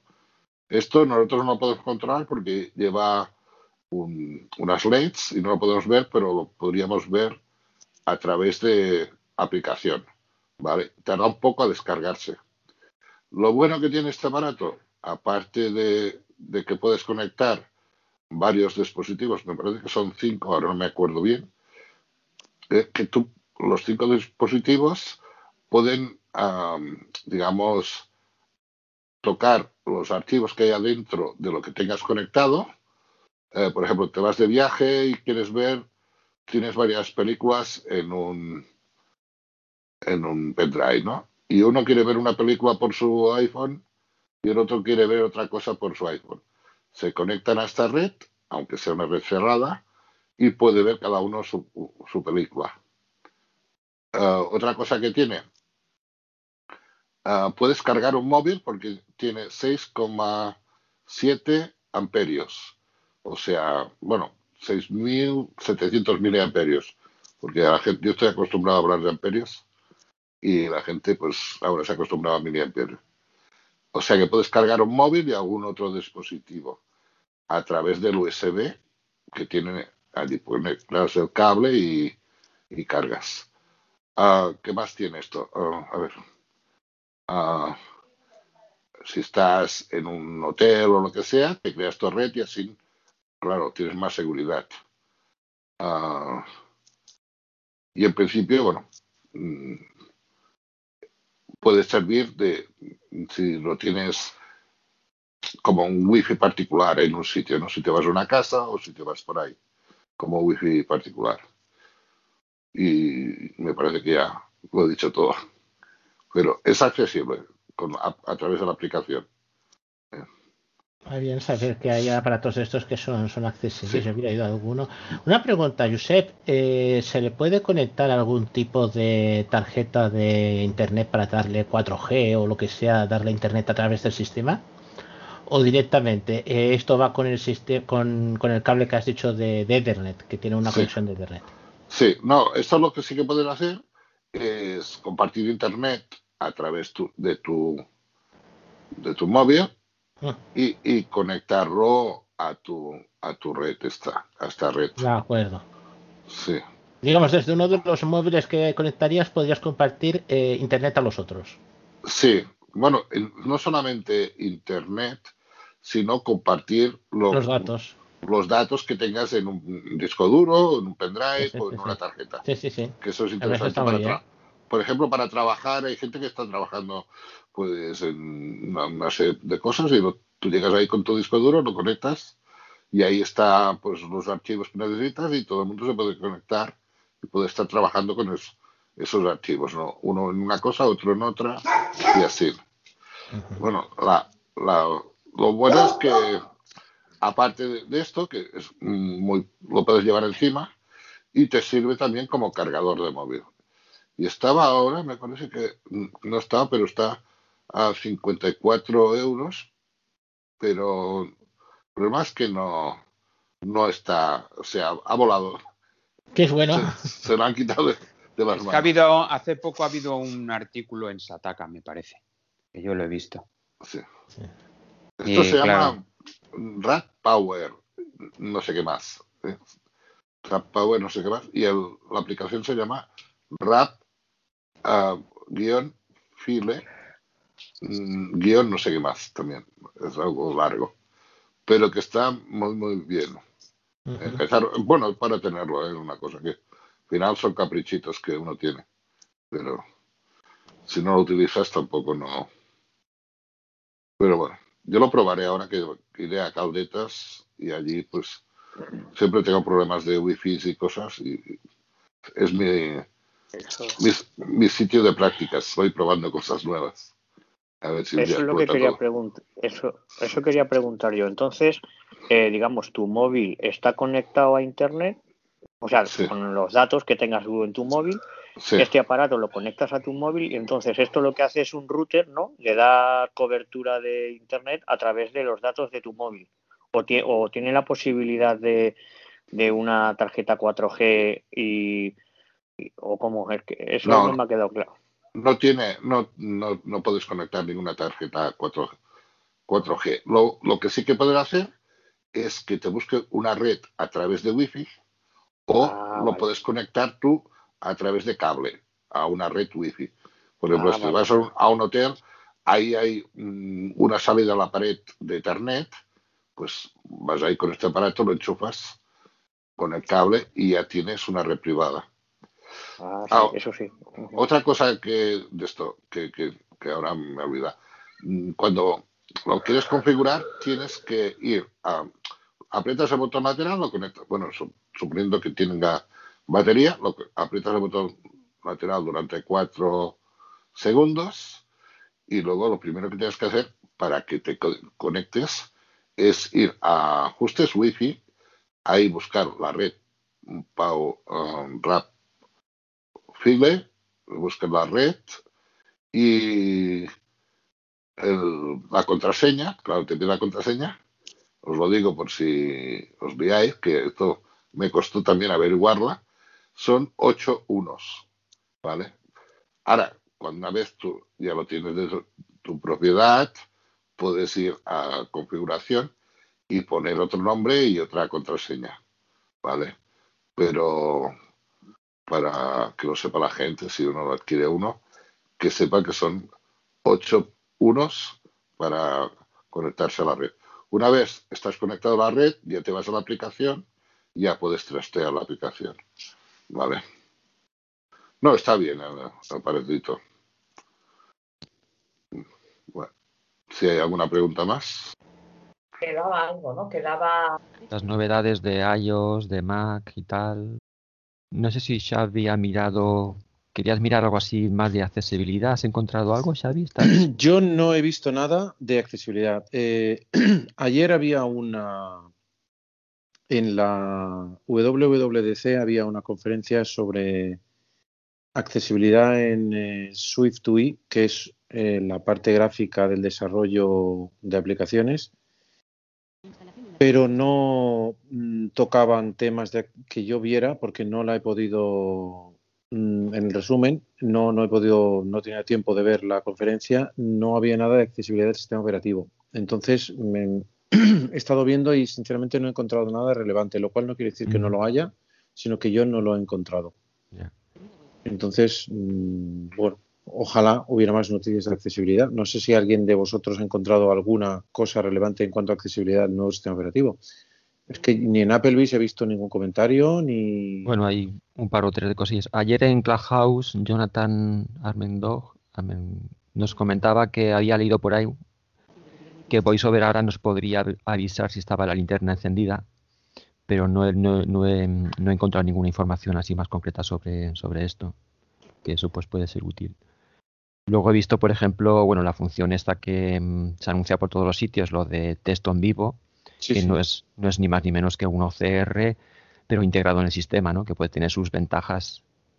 Además, no solo, bueno, lo típico, ¿no? Para enfocar cualquier superficie, un documento, un folio, un menú, lo que sea, extraer el texto con el OCR, poder seleccionarlo, copiarlo, editarlo, guardarlo en cualquier sitio. Y hace lo mismo con las fotos que tengamos en la fototeca. También extraer texto. Si hay números de teléfono, eh, los extrae como si fuese un enlace para simplemente hacer doble toque encima de él y poder llamar directamente. Y también, también permite traducir. Si hay texto en otro idioma, permite traducir. Que esto es otra novedad, ¿no? Que me da, puede dar pie a hablar, ¿no? Que es que ahora el tema de traducir está en todo el sistema. Dicen que estará en todo el sistema. Hasta ahora simplemente estaba en con una aplicación individual para una vez tenemos copiado un texto, pegarlo allí y poder traducirlo. O dentro de Safari, pero ahora dicen que estará en todo el sistema. A ver qué es lo que podemos traducir. Estaría bien que se pudiera traducir, por ejemplo, la interfaz de, de aplicaciones. En principio la idea es esa, que se pueda traducir. En Mac la idea ya está, eh, digamos, en varios sitios. Mm, Incluso hay artículos para ir a hacer cómo hacerlo, incluso en Big Sur. Pero no sé hasta qué punto esto lo extenderá más, sobre todo porque en Mac lo que es la aplicación de traducir como tal no existe. Yo no la he encontrado. Sin embargo, tú tienes que traducir en, en iOS. En, en el iPad ya decían que iba a llegar en, en iOS 15 también. Luego hay, hay otra cosa que sí que se puede decir que es de accesibilidad. Y es que ahora tendremos tamaño de texto personalizable por aplicaciones. Sabéis que en iOS 14 desde el centro control se podía modificar el tamaño del texto y ahora dicen que eso se podrá modificar, pero se podrá seleccionar que solamente afecte a la aplicación que estamos en ese momento. Por si hay alguna aplicación que sí que realmente nos interesa que el texto esté más grande, pero sin que afecte a otras. Esto, esto sí que puede ser interesante. Veremos cuánto de esto se cumple, porque yo hay cosas que esperaba con cataletas, como agua de mayo, como se diría en la lengua de Cervantes, eh, y que no se han cumplido, o al menos yo no he conseguido que se cumplieran. Por ejemplo, eso de que puedes adelantar o, vamos, disminuir el tiempo que pasa entre que das doble toque y aparezcan las letras alternativas en el teclado, no Ah, sé si alguien de vosotros lo ha conseguido o no, yo no lo he conseguido. Eso lo pusieron en una versión y lo quitaron. Se ve que daba algún problema y lo, lo quitaron y no lo han vuelto a poner. Vale, vale, Yo- porque a mí me encantaría que fuera instantáneo. O sea, yo cuando Sí. aprieto una I, me encantaría que, que fuera instantáneo, que me apareciera la I acentuada al lado. Yo No recuerdo, nada. lo recuerdo que lo, que lo pusieron, pero se ve que no, no, no iba bien y lo, lo volvieron a quitar. Pero iba, estaba bien. La idea era buena, sí. ¿Alguien decía algo por ahí de fondo? No sé si era Lucía o no, porque Lucía a veces Eso lo es. oía bajito. y- Vale. Bueno, otra novedad que puede considerarse de accesibilidad es que ahora mapas, eh, sabéis que en otro, hay ya países que ofrecen mucho más detalle, y ahora en iOS 15 llegará a Italia y a España, y se dice que el detalle es tanto que mostrará pasos de cebra, semáforos, eh, estaciones de autobús, y si eso se refleja en el guiado a pie, pues realmente puede ser una ayuda muy importante para, para nosotros. De a pie no hablaron. En la, en la, en la charla dijeron riders. De a pie no hablaron, ¿eh? pero bueno, Ajá. no quiere decir que no sea. O sea, simplemente hablaron de, de coches y de riders. Riders Pero es bueno. decir en bicicleta. No, no creo, no sé, no es lo mismo que a pie, pero sí que es bastante más sencillo que, que ir a. No, no, yo solo digo lo que dijeron. Lo que sí que decían que todo esto iba a estar eh, mezclado con realidad aumentada. Es decir, eh, y esto Ah, ahora lo esto tengo ya que lo, probar. hace, ya lo hace Google esto, ¿eh? O sea, Google ya Sí. lo hace ahora. Quiero decir es que, que, Maps eh, va bastante, bastante retrasado respecto de Google. Sí, sí, pero es que la cuestión está que si en realidad aumentada tú puedes poner tu teléfono delante, pongamos, enfocando un trozo de calle o lo que sea, y en la pantalla puedes tocar por dónde está, eh, si está más No, no, no, no, a la no derecha, un funciona paso así, no funciona así. No, como No, realidad no, no, no, aumentada, no, no. digo, ¿eh? No, no, no, no, no. Lo que hace Google con la realidad aumentada es que tú, primero, mm, llevas, tienes que llevar el iPhone colgando, ¿vale? O sea, Sí. tienes que llevar el iPhone En altura-. ¿Perdón? En plan escapulario. Bueno, eh, como con esta aplicación que ahora no me sale el nombre, como con Navilens. Como Navilens. Sí, sí. Llevas eh, el iPhone delante de forma que la cámara pueda enfocar lo que tienes. La cámara enfoca lo que tienes delante y lo compara con las imágenes que tiene guardadas. Y entonces lo que hace es comparar esas imágenes eh, que está filmando o grabando con lo que tiene guardado y, entonces sabe con mucha más exactitud que lo que puede darle el GPS, porque el GPS sabéis que por normas legales tiene 5 metros de error, te sabe exactamente situar dónde estás y te puede dar normas mucho más ajustadas. Y te dice exactamente cuándo viene el giro. O sea, eso con Google Maps ya lo podéis comprobar. Te dice el giro justo cuando lo tienes que hacer. Porque, eh, y justo cuando has llegado a la puerta. Pero es que eso Google Maps ya lo hace hace tiempo. Entonces, eh, para una persona que ve, eh, desde luego está viendo exactamente por dónde va y para una persona que no ve, pues le sirve porque los mensajes son mucho más acotados. Pero más allá de eso, mm, con el dedo yo no he comprobado que se pueda hacer nada en la pantalla. Bueno, lo que he escuchado es que se muestran como, digamos, gráficos que ayudan al guiado. Te sale pues una flecha a la derecha, a la izquierda o hacia adelante, ¿no? Como Pero eso ya eso. salía. Pero no sé si es táctil también a- para No, ciegos. eh, eh, la cuestión es que dicen que sean 3D, por ejemplo, cruces que están a varios niveles. Eh, el típico escalestric que hay Sí, en sí, pero eso a ti no te sirve. Pero eso a ti Ya, no ya. te sirve, No, a nosotros Bueno, no. a, a ti ni a mí. Al de baja visión a lo mejor sí. Lo único que sí que sirve es todo lo que nos sirve la realidad aumentada es la información que nos proporciona, pero no la parte visual de la realidad aumentada. Eh, una cuestión que me acuerdo ahora mismo, lo pregunto en general, pero es porque me lo ha comentado eh, Xavi, de que los teléfonos ya hace varias generaciones que tienen conexión de GPS por Galileo. GPS es un sistema americano, GLONASS, el chino, como se llame, y Galileo que es el europeo. ¿Alguien sabe de alguna aplicación que ya funcione usando Galileo? ¿O Galileo todavía No, es no, una pero eso no está en marcha, eso no está en marcha. ¿eh? El sistema no funciona. Oficialmente el sistema es- Oficialmente no, pero no, ni aplicaciones que te digan que funcionen con pero es que, Galileo, que pero digan... es que mm, no hay dinero para todo eso. O sea, ten en cuenta que ahora están en el Fondo de Recuperación Europea. ¿Cómo quieres que dediquen el dinero para Galileo si ver, están en otras eh, cosas? Es si Los imposible. satélites, si los satélites, como aquel que dice, ya los tiene de arriba o les faltan pocos, siempre podría hacer, porque es que eso eh, Galileo te permite. Primero, que se puede hacer cosas de pago. Y segundo, que eh, ellos pueden obtener una cantidad de servicios que en ese principio iba muy bien, porque te podía hacer precisiones de menos de un metro. Y Por dentro de- y dentro- o sea, dentro de hay alguien, edificios. hay alguien que hay, dime, bueno, pero lo que yo me refería, eh, si había alguien que había oído algo de que si Galileo se había en marcha o había Yo alguna sí que he oído algo. Y he oído que está completamente parado. Bueno, aparte de lo de realidad aumentada de mapas, que ya lo habéis comentado, también he leído, lo que pasa que no sé cómo funcionará, que en algunas ciudades ahora Mapas será capaz de cuando vayamos en el metro de avisarnos en qué parada nos tenemos que bajar. No sé cómo lo hará, si es que a lo mejor detectará por acelerómetro y tal cuando se arranca y, y detiene el, el- el metro o, o conectará con algún wifi que hay en las paradas.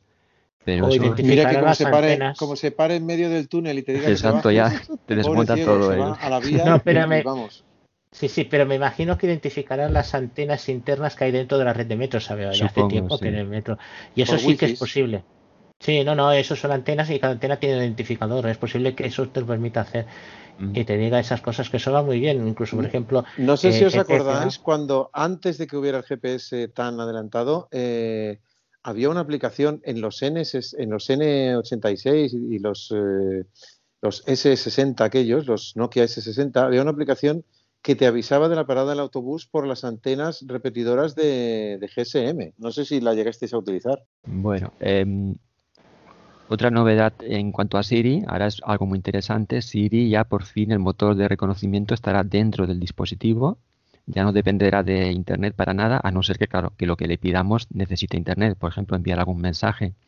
Esto será pues bueno, muy interesante para tanto la rapidez en las respuestas como para esos cuando a veces hay cuelgues de Siri o de baja cobertura, la gente que siempre usa el iPhone exclusivamente con Siri, que ya no saben manejar el iPhone, pues de esta forma supongo que esto les beneficiará y estarán contentos con esto.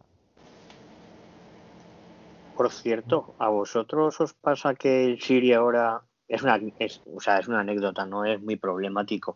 Que le pides algo y dice, espera, un minuto, sigo en ello. ¿Nos ha Eso pasado es porque eso? no tiene cobertura. Sí, ha, ha Ah, habido dos días que se ha, Bueno, ha porque no tiene cobertura o porque los servidores están muy ocupados. Cuando hay una WWDC Sí, o lo que sea, siempre pasa eso. Porque precisamente porque depende del servidor y el servidor está muy ocupado. Ahora que dependerá de tu propio iPhone, no pasará tanto. No pasará eso, claro. A mí me pasa con el HomePod que quiero mandar un mensaje en el eh, en el dispositivo que tengo para peticiones individuales y a veces hay, mm, ¿cómo decirlo? Lentitud en la sincronización, vamos a decirlo así. Me dice un segundo o un momento. Sigo en ello, lo siento. Sí. No, no, no, pero no dice un segundo, no, dice un segundo. Dice así, como, como si fuera un juego o algo así. Bueno, aquí no, en, en, en español de México dice un segundo, o un momento, sigo en eso. Lo siento, estoy teniendo problemas de conexión. Yo, "Ah, ¿por qué? ¿A vosotros os pasa que con Siri, si le pedís que haga una operación matemática, no te la refleja el resultado eh, que se pueda revisar luego en pantalla? ¿Tienes activado en ajustes de Siri que te Sí, muestre sí. la transcripción en pantalla? Sí, sí, tengo todo activado. Sí, pues a, a mí sí Pe- que me lo pero muestra. o En otras funciona. cosas sí que me lo muestra, pero habéis mm, eh, justamente, pues si le dices, yo qué sé, si le decís ahora a cualquiera de los vuestros que haga dos por dos, mm, si luego os dirá cuatro, eso sí, pero luego mm, yo no lo puedo ver para revisarlo, pues si es una cantidad grande, si lleva comas o A ver, no me he quedado, no he sido capaz de, de que me refleje. O ¿cuánto es sea, 6 por 8? 6 por 8 es 48. ¿Cuánto es 6 multiplicado por 8? Escuchar, escuchar, ¿cuánto? Botón. ¿Cuánto es 6 multiplicado por 8? Escuchar, escuchar, ¿cuánto? Botón. Calculadora, encabezamiento, teléfono, calculador, botón. Pues no. Pues no veo que vosotros tampoco. Pone, pone la pregunta, pero la respuesta no. que- Sí. Sí, a mí Eso, ahora que lo no está se fía de que te fíes. a mí también me pasa. Vaya. A mí también me pasa. Ahora que lo está contando, ahí no sé cómo te llamas, Juanma. pero Juanma, pues es verdad que te pone la, o sea, llego a leer la pregunta, pero la, la respuesta no, no, no aparece, o sea, el resultado no- yo tampoco lo Pero es que la pregunta ya la sabías, porque la has hecho tú. Lo que te Claro. interesa es saber el resultado. Y si te pone 3.000 millones Claro. 824,3, Ahí está. Claro, te interesa. no hay manera. Ahí está. Ahí está. Estos días que he estado yo con un rollo de una hipoteca y me y quería saber yo los decimales y tanto por cientos y cosas así un poquito ¿Pero qué complicadas. hacéis pidiendo hipotecas? De verdad. Que, de verdad, ¿eh? O sea, Eh, que es es- para, hay que pedir gente solvente que le dan para hipotecas. matarnos, para matarnos. De verdad. Es que en Subdepoma no puede entrar nadie que pida hipotecas, de verdad. Oye, pero a lo mejor Siri las paga. Que alguien le diga a Siri si pagaría la hipoteca. Me parece que eh, esto de... Ay, se me fue la idea. Eh, me parece a mí que van a tener que usar la, la opción de pedirle que repita. Sí, Ah. no estaría nada mal eso. utiliza- eh, el Google Assistant es mucho mejor que el Siri para casi todo, ¿eh? de, de- de preguntas directamente y tal. Interpreta resultados de Internet y tú pregúntale al Siri cuántos días se tarda en llegar a la Luna y no tiene ni idea. En cambio, pregúntaselo a Google Assistant y te explica a qué velocidad se va y cuánto se tarda y si hay cafeterías por en medio. Bueno, te explica todo. Sí, sí. A, a ver, lo bueno es tener la aplicación en el móvil y, y, una, y un atajo para poderla usar cuando ves que Siri no funciona. 52% campo de texto. Bueno, sigo, que si no nos vamos. Otra novedad que he encontrado interesante es hará probabil- probabilidad de caídas en salud. Es decir, ahora el, el iPhone, a través de los acelerómetros, giroscopios y tal, y nos irá analizando cómo vamos caminando y si ve que nos podemos caer, va analizando, digamos, la velocidad que llevamos, la cadencia del paso, el tipo de pisada, todas estas cosas, y si cree que nos vamos a caer, nos enviará una notificación a nosotros o a familiares si hemos puesto esa, esa opción. O sea que está. Incluso si tenemos plantados los dos pies en el suelo, analiza. Que yo eso no sé cómo lo analiza, pero es curioso, ¿eh? Sí, pero eso ya lo hace ahora. uno ¿eh? de otro. Lo de Eh, los dos pies en el suelo ya lo hace porque si vas en la aplicación salud, te dice el tiempo de doble apoyo que has estado. Incluso te dice la diferencia mm, si das un paso un poco más largo con un pie que con otro. Esto habrá que desactivarlo cuando nos tomemos unos cubatas y tal, porque si no, estará- Sí, sí. Eso en Sí. salud ya, ya lo podéis ver. Eso, Lo sí, sí. tiempo en doble apoyo cuando habéis hecho algún caminata o algo. Vale. Luego, por otro lado, en FaceTime hay cosas muy interesantes. Por fin podremos compartir pantalla, lo cual puede ser muy útil por si queremos ayudar a alguien a- en la distancia. Habría que ver si también bien, comparte, si comparte imagen y además audio, porque si solo comparte imagen, como hay algunas aplicaciones que hace solo, pues no podríamos escuchar voiceover y tal, pero si comparte imagen y audio estaría muy bien. Lo que también estaría bien es que hubiera FaceTime para Windows. Y sí, eso, eso- eso iba a comentar, bueno, que aparte de, que- de que mejorará la claridad de la, de la voz, la reducción del ruido de fondo, incluso em, realizará como una especie de panorarización, panorarización estérea así eh, de la, de la gente, ¿no? Para escuchar por los auriculares si uno está a la derecha, izquierda, enfrente y tal, en sonido espacial.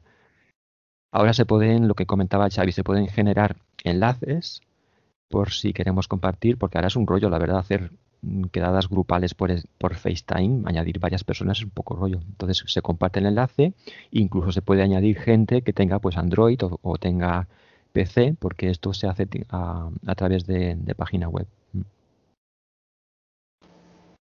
Luego en Valiet hay varias cosas interesantes. Ahora se incorporarán llaves de cerraduras em, inteligentes. Hasta ahora estaban los coches, ahora también podremos, si tenemos en casa cerraduras inteligentes, incluso cerraduras de hoteles. O sea que, bueno, esto supongo que los hoteles lo tendrán que ir implementando, pero cuando vayamos a un hotel, en vez de darnos la tarjetita, nos darán la opción de poner en wallet la, la llave del, del hotel. O sea que será muy útil. Incluso en Estados Unidos quieren poner el documento de mm, conducir, que allí se ve que no tienen DNI y es lo que usan, y tienen pensado poner... Bueno, la ID card, la ID card no es el documento de conducir, ¿eh? Es No, el, pues- es, es el, El es el carnet carnet. de identidad. No, no tienen carnet de identidad. Lo que tienen es el número de seguridad social o eh, el carnet de conducir. No tienen DNI. O pasaporte, por sí, pasaporte sí. Puedes no tener carnet de conducir, o sea, es la ID card. Entonces, pero tiene- entonces puedes tener cada número de tarjeta de seguridad social. Pero lo que es DNI tal cual como nosotros, no, no lo tienen. Pero a ver, una cosa, hay gente que no tiene seguridad social porque la seguridad social no es universal y que tampoco tiene carnet de conducir. No, ellos a de seguridad social se refiere cuando tú pagas impuestos. No es seguridad social como aquí, no Ya, hay. pero la- hay- la ya, sanidad ya, ya. es privada. Va relacionado con los impuestos. De ¿cómo lo hecho, de hecho, hay gente que no tiene nada de nada porque no pagan Sí, impuestos, sí. no hacen nada, no. Hay gente que no existe. En Estados Unidos hay gente que no existe. Bueno, además, Luz, que está más cercana, seguramente habrá oído alguna más, alguna cosa más de cerca que nosotros, pero yo tengo entendido que es eso. Gente que como aquel que dice entre una cosa y otra no es- existe porque existen y, eso, pero Que no la tienen no censada ni nada. Sí, sí Ni es idea, posible. ¿eh? No, no Sí, es tengo idea. Pues esto de los documentos, a ver si llega a otros países, por ejemplo, la Comunidad Europea, pero aquí me parece que ya tienen pensado hacer una cartera así digital Sí, para, para meter todas estas cosas. No sé Sí. si sería compatible Por o lo que qué. estaría Eh, Me oído de. fenomenal que el- se pudiera pagar. el abono transporte estaría fenomenal. Sí. En Eso Madrid es. se puede pagar ya con el, con eso. con Sí. el móvil. Solo las Madrid- diarias, ¿eh? Por eso. Sí. Ahora lo ¿qué? que valdrá será el documento de vacunación, me parece. Si estás vacunado podrás ir, si no. Ah, no, en Barcelona. En Barcelona se pueden pagar las diarias con el móvil, me parece. O se podrán pagar las diarias pronto con el móvil. En, Madrid ya tú te subes al autobús, le pasas el móvil y ya. mm, Es que me parece un atraso tan grande que no se puede pagar el. el- Que, el- que tengas que llevar la autobús. tarjeta de, de- de Oh, cada Es que ciudad que te vayas, hay que tener la, la Hombre, Barri, la por no sé favor. qué. Eso es una La de Renfe. En. Madrid una y aquí otra. Hombre, lo que pasa es una cosa, que si pagas con la tarjeta no te acoges a los a los descuentos que haya en cada ciudad. De Porque- momento es que no, tendrías pero- que Cada tener, una- es que te- tendrías que tener una Es que- tarjeta en cada ciudad en un solo móvil. O sea, en un solo móvil tendrías que tener todo. Claro. Es que, Claro. y, y con tus, y con tus descuentos y con tus no sé qué. Cuando te sacas el pase de ferrocarriles o cuando te sacas ejemplo, la el tarjeta bus rosa, Con tarjeta móvil y todo. Pero claro, el billete es sencillo. lo que sea. No, los bonos me parece que también los puedes meter.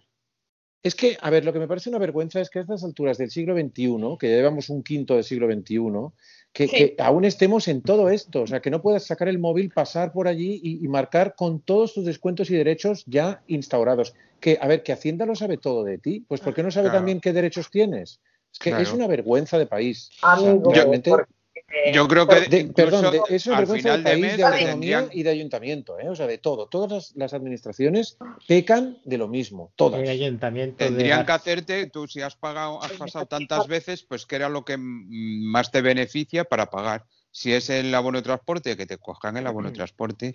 Si es la T50, pues T50. Pero no lo hacen en el, en el vía T, eso, que pasas por el, por el, por el eh, pasas incluso los, los coches van a más velocidad que tú porque tú no tú no tú vas eh, andando despacito. No, sí, Los- ya puedes. Lo que no se aplican son los descuentos del. eh, bueno, no sé si ya en Madrid. En puedes Barcelona, meter ¿no? bonos. Una, una cosita, ¿y no sería una buena No, yo- idea que, bueno. que un móvil que vale mil euros no pudiera sacar una- un tipo lector de tarjetas y aproximarlo? Pero si no tiene me vale de el tarjetas, No, el pero si móvil es de que mil euros tiene Tiene- el el No, NFC. no, perdona. Xavi, estoy intentando explicar que si el móvil vale mil euros y en el autobús yo lo saco, alguien más espabilado que yo detrás me lo quita. Hombre, No. estoy diciendo eso. No, no, no, no. Eso, eso ya tiene muchas cosas y eso daría para otro programa. Eh, ¿Me permitís Bueno, un eso inciso? podrías llevar el anillo Yo- NFC de esos, que tú le metes el- eh, en el anillo, te lo ponen.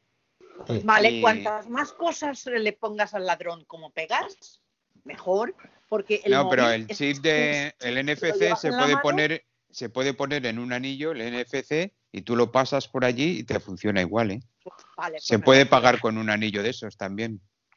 Ahí lo único que llevas Bueno. es la identificación, no llevas el pago. Lo que no puede ser es que encima de que no te dejan ni usar tarjetas ni nada de esto, tampoco te cogen todos los billetes. O sea, yo conozco a alguna persona que ha subido al autobús, ha ido a pagar, no es que de este billete no podemos coger porque, no sé, no tienen cambio, no sé qué, tarjeta no puedes, eh, no sé qué. Bueno, ¿y ¿ahora qué hago? Es Eh, una cuestión, lo que ha preguntado Juanma del, mm, digamos, de hacer cálculos complejos. Hay una cuestión, si tú le haces la pregunta, eh, te va a dar dos Perdón, no ha, dicho, no ha dicho cálculos complejos, Juan. Ha dicho dos por dos, tío. No, Eso no, es no, un dos cálculo por complejo. dos, yo he hecho, yo he hecho cosas con comas. No, pero no, no, no, no, es que- no. Es que si tú le preguntas dos por dos, ya no te dice el resultado. Bueno, pero te pone dos por dos en la pantalla. Si tú pulsas ese botón, te abre la calculadora y te saca Pero el no resultado queremos eso, no queremos eso, Juan. Queremos que cuando le preguntemos a Siri nos dé el resultado escrito para poderlo volver a consultar. Eh, la primera opción te dice, ¿quiere usted que le muestre transcripciones? ¿Cómo? ¿Qué dice? Tú le, Oiga, haces, yo- tú le haces preguntas dos por dos y te dice dos por dos lo que sea y en pantalla solamente te aparecerá dos por dos y es un botón. Si le picas ese botón te dice ¿desea usted que le muestre transcripciones de los resultados? Ah, pues yo eso lo tengo activado en los ajustes de Siri y no. Eh, no, no, yo es que lo he probado ahora mismo. Lo que pasa es que estaba sale. con el, volumen- con el DS y me ha salido. Ajá. Entonces, la primera vez me ha dicho esa pregunta, pasado olímpicamente, no le he dicho nada, lo he vuelto a pagar, Ujú. lo he vuelto a entender y ya directamente lo que me hace es que me saca el resultado en la calculadora. Ah, vaya, vaya. Supongo que cuando me dices, desea usted las transcripciones y más te dicen qué ajustes, yo lo que pasa que ahora mismo no me podía hacer la pregunta. Vamos a ver otra vez.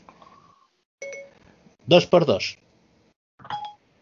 Micrófono activado. A ver, a mí lo que sí que me ha hecho es que al pulsar la calculadora me pone 4 en la pantalla. Eso sí. Ah, ya, ya. Es el 2,5 encabezado. por 14,96. 2,5 por 14,96 es 37,4. Vale. Vale, ahora le das al botón y te abre la calculadora. Y en la Pues, calculadora sí que lo... Botón.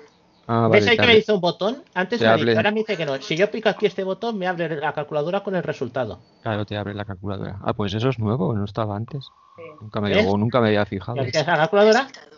37,4. y ahí tienes el resultado. Pero es que la calculadora, no sé dónde era se hacía, te podía poner todas las operaciones que ibas haciendo una detrás de otra. ¿Os acordáis de haber tenido alguna vez las calculadoras aquellas administrativas que se usaban mucho en las Sí. oficinas? Con el papel Sí, que sí, va sí, saliendo sí. los números. Con la- el tape, Pues- que le llamaban el tape.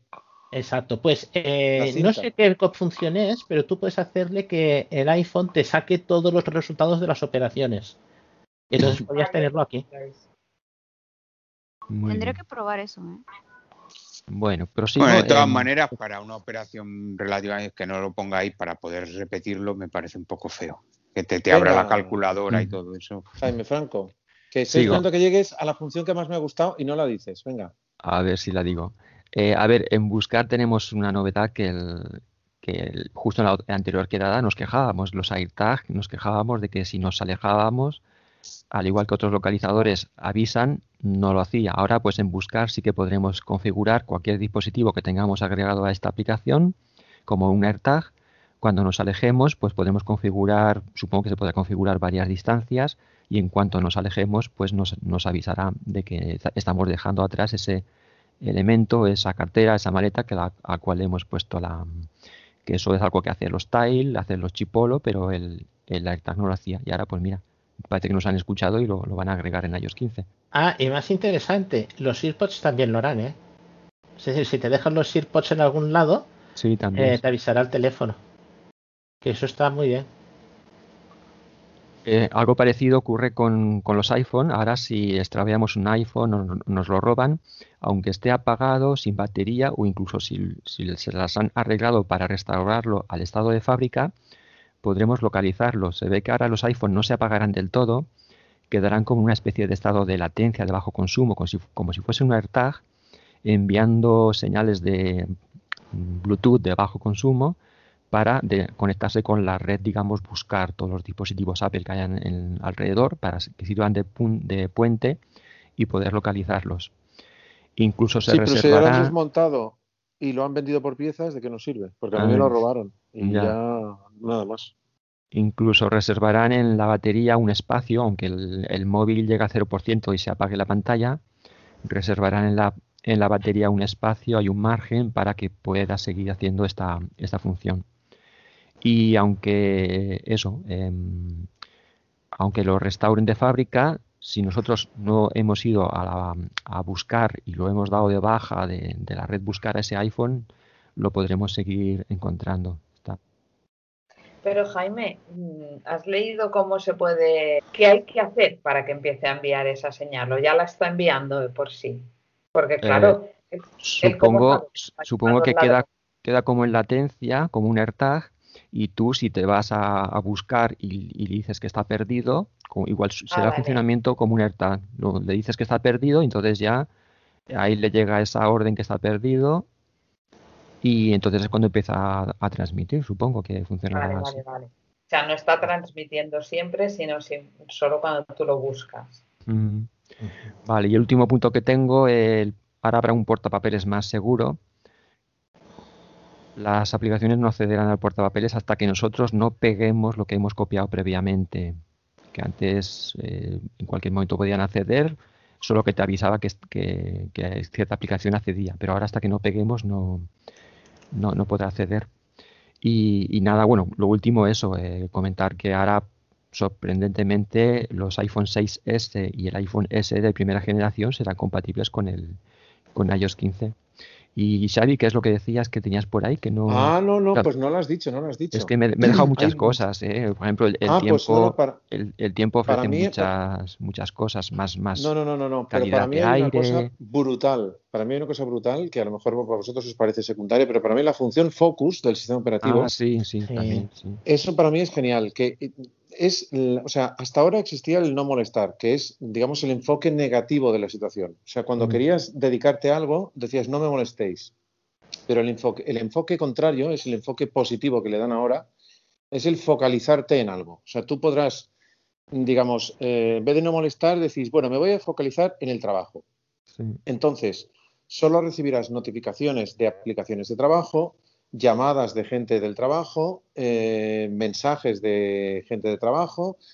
Claro, mm, eso, por un lado, está la inteligencia in-device, que llaman ellos, que, es la inteligencia del propio teléfono que sabe qué aplicaciones usas para el trabajo, en qué horario utilizas qué aplicaciones para el trabajo, qué contactos son de tu trabajo y por otro lado tú lo puedes modificar, lo puedes ajustar. Luego le puedes decir, ahora estoy eh, con la familia. Entonces, solo recibirás notificaciones y llamadas y FaceTime y no sé qué de la familia. O ahora estoy en tiempo de ocio. O ahora estoy dedicado a la música, por ejemplo.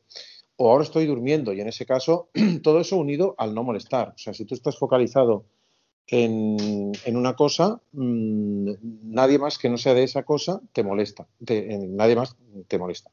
Sí, sí. Eh, entonces a mí me ha gustado mucho esa, porque yo últimamente me cuesta concentrarme en las cosas y me gustaría, y todo eso es en, a lo largo y ancho de todos los sistemas operativos de, de la compañía, o sea, vale tanto para iPhone como para iPad como para el eh, Monterrey.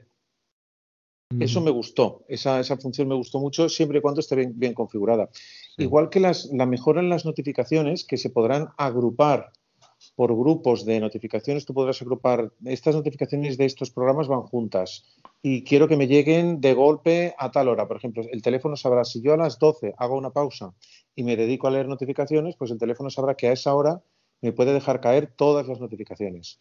O cuando llego a casa después de comer, tengo otro rato para leer notificaciones, pues sabrá que yo me puedo dedicar a leer notificaciones. Eso también me gustó mucho. Igual que en el tema de Safari, a mí hay dos, dos cosas que también me han gustado. Bueno, tres.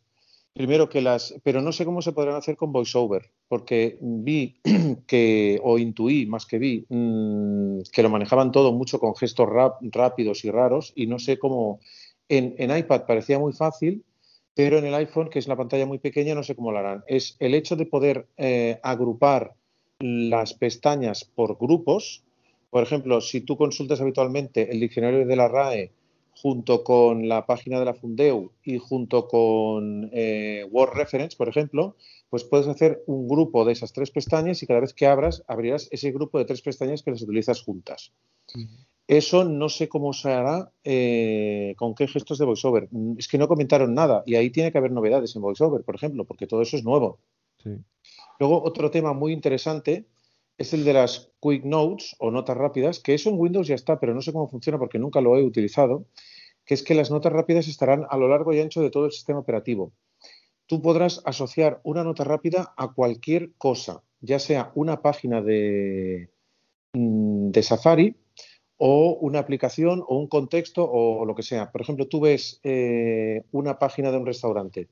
Eh, allí lo que hacían era tirar del dedo desde la esquina inferior derecha, que eso con VoiceOver no sé cómo se hará y tengo mucha curiosidad. O sea, que es que tendrían que haber explicado muchas cosas.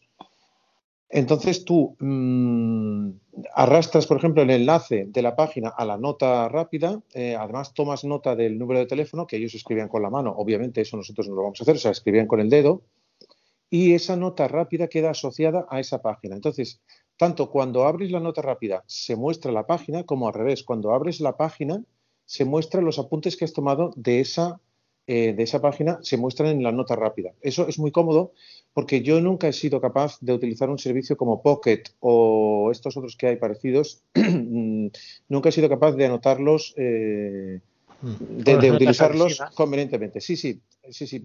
A mí me irá muy bien que las notas rápidas se muestren así de fácil, o sea, que, se vayan asociando. Y por otro lado, lo que me parece muy interesante y que echaba de menos es que parece ser que habrá extensiones para Safari. Eh, a mí me parece interesante porque es una forma de acondicionar páginas que son complejas de usar para que sean más, fáciles de usar desde Safari. Cuando algún eh, proveedor, como por ejemplo mm, digo que es un, una estas, estas páginas de, marcas, marcadores sociales donde puedes comentar documentos, donde puedes eh, marcar páginas, por ejemplo, si hacen extensiones, las páginas son más fáciles de usar. Son pequeñas eh, aplicaciones. Este tipo de aplicaciones de, páginas hacen eh, pequeñas adaptaciones específicas para navegador que las hacen más fáciles de utilizar contra su propio servidor, que utilizan las APIs del servidor y adaptan mucho la página web y son casi nativas realmente. Entonces a mí esto me pareció muy interesante también. Lo del tiempo, mm, bueno, lo del tiempo yo, a mí personalmente me parece una chorrada, que el tiempo será una aplicación animada, que si te dice que va a haber lluvia van a sonar truenos y tal. Eh, lo único valioso del tiempo es que te va a decir la calidad del aire, eso sí que me pareció interesante y poco más. Yo lo del tiempo no lo vi muy interesante, muy mucho interesante. Hay un detalle en iMessage que a mí me hizo gracia y es que si tenemos el móvil en no, en no molestar, cuando alguien te vaya a enviar ah, un mensaje, le, saldrá que está en no molestar y sabrá pues que no te, no te vas a enterar. te lo puede enviar igualmente, pero tiene esa notificación. Es, un detalle otra, interesante. Otra cosa que me pareció eh, interesante, casi anecdóticamente, pero me pareció muy interesante, es que cuando estaban mostrando la doble, la multitarea, ¿vale? del iPad, eh, utilizaban como aplicación de ejemplo Ferrite o Ferrite, como decimos aquí. No sé si la habéis oído hablar de ella. Es una. Pues, eh, pues eh, me hace mucha gracia porque, bueno, mm, yo hablo bastante con este hombre, con, con el programador del desarrollador de esta aplicación, y me pareció muy, no sé, que debe, debe haberse sentido orgulloso de que utilicen su aplicación para, mostrar cómo grababan un podcast, ¿no? que es lo que estaba haciendo. Y la, utilizaron para ejemplificar el, la multitarea. Y, en fin, algún día habría que tratar en detalle esta aplicación que, es accesible y que se puede usar bastante para, hacer grabar y, y, y montar podcast en el iPhone. O sea que me, me- me- me gustó el detalle, vamos, me, me pareció interesante. Además permite grabar en modo estéreo en la versión gratuita, lo cual muchas aplicaciones no Sí. lo dejan. Está muy Sí, bien. sí. Ahora, eh, esta otra, mm, que no recuerdo cómo se llama, es que se llama no sé qué Notes, mm, ahora no me sale el nombre, que también la utilizamos por aquí. Mm, una que tiene versión Pro y versión Free también. ¿No Access suena? Notes. ¿Cómo? No, no, no, no, no, no, no, no, no, no, no, no. Aquello era para Bueno, escribir notas. Sí, pues hay un- Audio. ah, ese- esa es la que a Lucía Sí. le debe sonar. porque es, es Audio una que memos. Espera, si la tengo aquí. hemos comentado también nosotros. Audio memos. Audio Memos, exacto, gracias Lucía. Pues Audio Memos también permite grabar en estéreo ahora. Bueno, y eso es lo que yo he visto más o menos, mm, recuerdo de, de la... Yo no, he toma- no he tomado notas, ¿eh? pero eso es lo que me pareció más interesante de... Eh, comentaba que me pareció muy interesante lo del el Share Play, eh, que Sí. puedes compartir este, ya sea Ah, sí, sí. eh, música o dispositivos, o sea, más bien aplicaciones compatibles, vamos a decirlo así, eh, Sí. mientras estás en una llamada Si estás en streaming y desde, o sea, todo, eh, a través de FaceTime todo lo que sea streaming lo puedes compartir. Por ejemplo, que sea alguien que estás hablando, pues en un grupo o lo que sea, y oye, me he acordado del vídeo de no sé qué, y lo buscas en YouTube o donde sea y lo puedes compartir. Vídeo, música o lo que sea. Eso se puede hacer, incluso una película. Que ahí te puedes hacerlo. Eso está muy bien. Y ahora la cuestión que, que quizás han llegado un poco tarde ha sido lo de abrir FaceTime a, a otros entornos. FaceTime para Android o FaceTime por un enlace y que desde un Windows se abra en un navegador FaceTime. Que eso, eh, si lo hubieran hecho, por ejemplo, mucho antes con esto de la pandemia, hubieran ganado muchísimo. Porque FaceTime funcionar funciona bien, no tiene grandes problemas. Llegan tarde en muchos sentidos, porque lo del share play la gente ya lo está haciendo. O sea, la gente está compartiendo Netflix porque hay webs que lo hacen. Y está compartiendo YouTube y está compartiendo de todo. O sea, que llegan tarde a todo. Sí, sí. Bueno. ¿Qué tienes alguna novedad más, Jaime? No, no. Si quieres pasamos a Mac. Mac, sí. En Mac eh, novedades realmente no hay muchas. Eh, sí que hay unas novedades de mm, que todo lo que son novedades de iOS 15, de iPad OS 15, eh, las vamos a tener en Mac. Es decir, de si- la cuestión de integración Perdón, la perdón, llevan ya cada vais a pasar a Mac, vais a pasar a Mac y ya habéis olvidado, o sea, ya iOS y, y iPad, por tanto, te queda olvidado. No, si queréis alguna cosa más, y lo que he No, es que a- de iPad, de iPad hay una cosa Sí. muy importante. Sí. Que además tú preguntabas, tú preguntaste hace dos o tres quedadas una cosa de iPad. Sí. Eh, Sí, tú preguntaste si desde iPad se podía ejecutar. eh, bueno, ahora no me sale el nombre. Mm, Xcode. Ahora se puede hacer. hacer bueno, No, es que no se no, puede- podrás no, no. hacer eh, aplicaciones de Swift. Bueno. Swift Playgrounds las podrás subir. Lo que se podrá hacer es ejecutar Playgrounds de Swift y subirlos a la App, a la App Store directamente. Eso es. Eso es lo que se podrá hacer, pero es, es como un Xcode cutre. O sea, digamos que, porque solo, además, solo puedes hacer aplicaciones para iPhone y iPad. Eso es lo que es como si ¿eh? hicieras Java, porque sois de mucha gente que dice, a lo mejor me- me- eh, no llego mañana y la gente me viene aquí a asesinarme diciendo si digo que Swift es algo parecido a Java, pero hay muchísima gente que oído hablar que Swift tiene mucho más de Java que, por ejemplo, de C, C++ o alguna cosa así. Entonces, ¿qué sucede? Que para determinadas aplicaciones Swift es suficiente de sobra. Igual No, no, pero si yo no, yo no critico. Pero, sí, sí. No, yo no critico que solo se pueda hacer en Swift. Yo no, no estoy criticando eso. Yo lo que digo es que, mm, obviamente, eh, solo está, solo mm, tú necesitas un kit específico para, o el SDK correspondiente para hacer aplicaciones de iPhone y otro para hacer el de iPad. Eh, pero, por ejemplo, no puedes hacer nada para Watch, por ejemplo, ni para, TV, eh, para tvOS, tvOS, por ejemplo. Mm, Para Mac da igual, pero aunque si utilizan el mismo M1, pues no entiendo por qué no puedes hacer nada para Mac, ¿vale? Mm, Se me escapa, ¿eh? O sea, no... No, a ver, yo creo que la cuestión está es que esto está para que la gente se anime a hacer cositas. Ya, ya. Eh, por ejemplo, tú dices, yo quiero programar en Python y tú coges Xcode y cargas el módulo de Python y puedes programar en Python sin problemas. Quiero programar en C++, eso en Mac. Y Bueno, es el entorno original es- y es el entorno de no trabajo. exactamente C++, pero bueno, sí. Bueno, sí, pero otra cuestión. llaman otro Objective-C, sí. Sí, sí. No, no, incluso tú puedes cargar módulos de otro, es lo que te he dicho yo con Python. Sí, puedes sí. cargar un módulo de Python o puedes cargar el módulo del idioma que esté disponible, perdón, del lenguaje que esté disponible, que hay muchos lenguajes. La cuestión de pensar en inglés, language o, o language, que no hay otra cosa. Entonces, la cuestión. La cuestión está en que eh, la base para programar ellos siguen pensando que es el Mac. Y esto es para hacer programas pequeños. No sé hasta qué punto eh, vas a necesitar un- una cuenta de desarrollador. Que son Bueno, 100 de hecho- de hecho, Esa es la solo- cuestión. O la la idea parte- es solo, por ejemplo, para compartirlo en familia. La parte, la parte de visual solo la puedes hacer con Swift2E. En teoría no puedes, eh, habrá que verlo, pero no la puedes hacer con, la- con lo original, que sería con UIKit. No sé si lo podrás hacer. O sea que es una versión reducidita. O sea, es, es Sí, una sí, cosa. Pero bueno, ya puedes medio hacer cosas. Sí, eso Nada, es lo único que quería decir del iPad. ¿eh? No, no quería De decir nada acuerdo. más. Vale, vale. Sí, sí. Pues si sigo con lo de Monterrey, que es como se llama ahora MacOS 12, ahora vamos a tener evoluciones de un número por año. Eh, supongo que será el año siguiente será 13, lo que sea. Y eh, la cuestión es que lo que comentaba, que comenta muchas novedades de iOS 15 y de iPod, eh, iPad OS 15. ¿Esto qué significa? Que muchas cosas que sean como novedades que ha comentado Jaime, eh, los mapas, eh, la gestión del no molestar con Focus, todas estas cuestiones las vamos a tener. Las vamos a tener iguales y transversales. Lo que no sé es hasta qué punto esto significa que vamos a poder mm, hacer cosas en plan, eh, ¿cómo se dice? Transversal, ¿no? En varios sitios a la vez. Es decir, eh, eh, sigo adelante y lo voy a explicar más. Universales. Lo primero que hay es que mm, vamos a tener atajos en Mac. Los atajos de, de iPhone van a parar a Mac. Se sigue conservando Automator. O sea, quien tenga alguna cosa en Automator seguirá funcionando.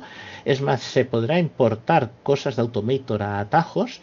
Ya en la beta de 14.6, si alguien la tiene, me parece que, no yo no lo he comprobado, pero a mí me han comentado que vas a atajos y ya aparecen cosas de Mac para poder hacer cosas de Mac desde el iPhone que es lo que yo comentaba, eso de transversal, es decir, que desde el iPhone puedas hacer que en el Mac sucedan cosas. No sé exactamente qué, pero estaría muy bien.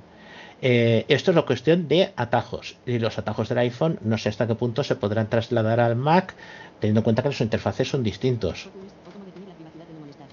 Eh, le ha comentado Xavi lo de Focus, lo de permitir la, la privacidad, variarla, si lo quieres estás en el trabajo, estás en, eh, eh, con la familia o simplemente estás de ocio. Que aquí, por cierto, una pregunta, ya en general, y esto no tiene nada que ver aquí, ¿existe algún juego tipo Call of Duty de estos de tiros y puñaladas que sea más o menos accesible en el Mac? Porque Call of Duty sí está para Mac, está en la App Store, no sé en qué versión, a lo mejor me decís, el último no está, puede ser. Pero eh, yo había oído de personas ciegas que jugaban a Call of Duty. Lo que no sabemos exactamente es cómo. Entonces me, me levantó la curiosidad, porque oye, no sé por qué, hay muchos anuncios en televisión de todo y te, sacan ese juego o juegos similares, estos de masacre y aniquilación. Y me quedó esa pregunta. Yo la lanzo por, si acaso.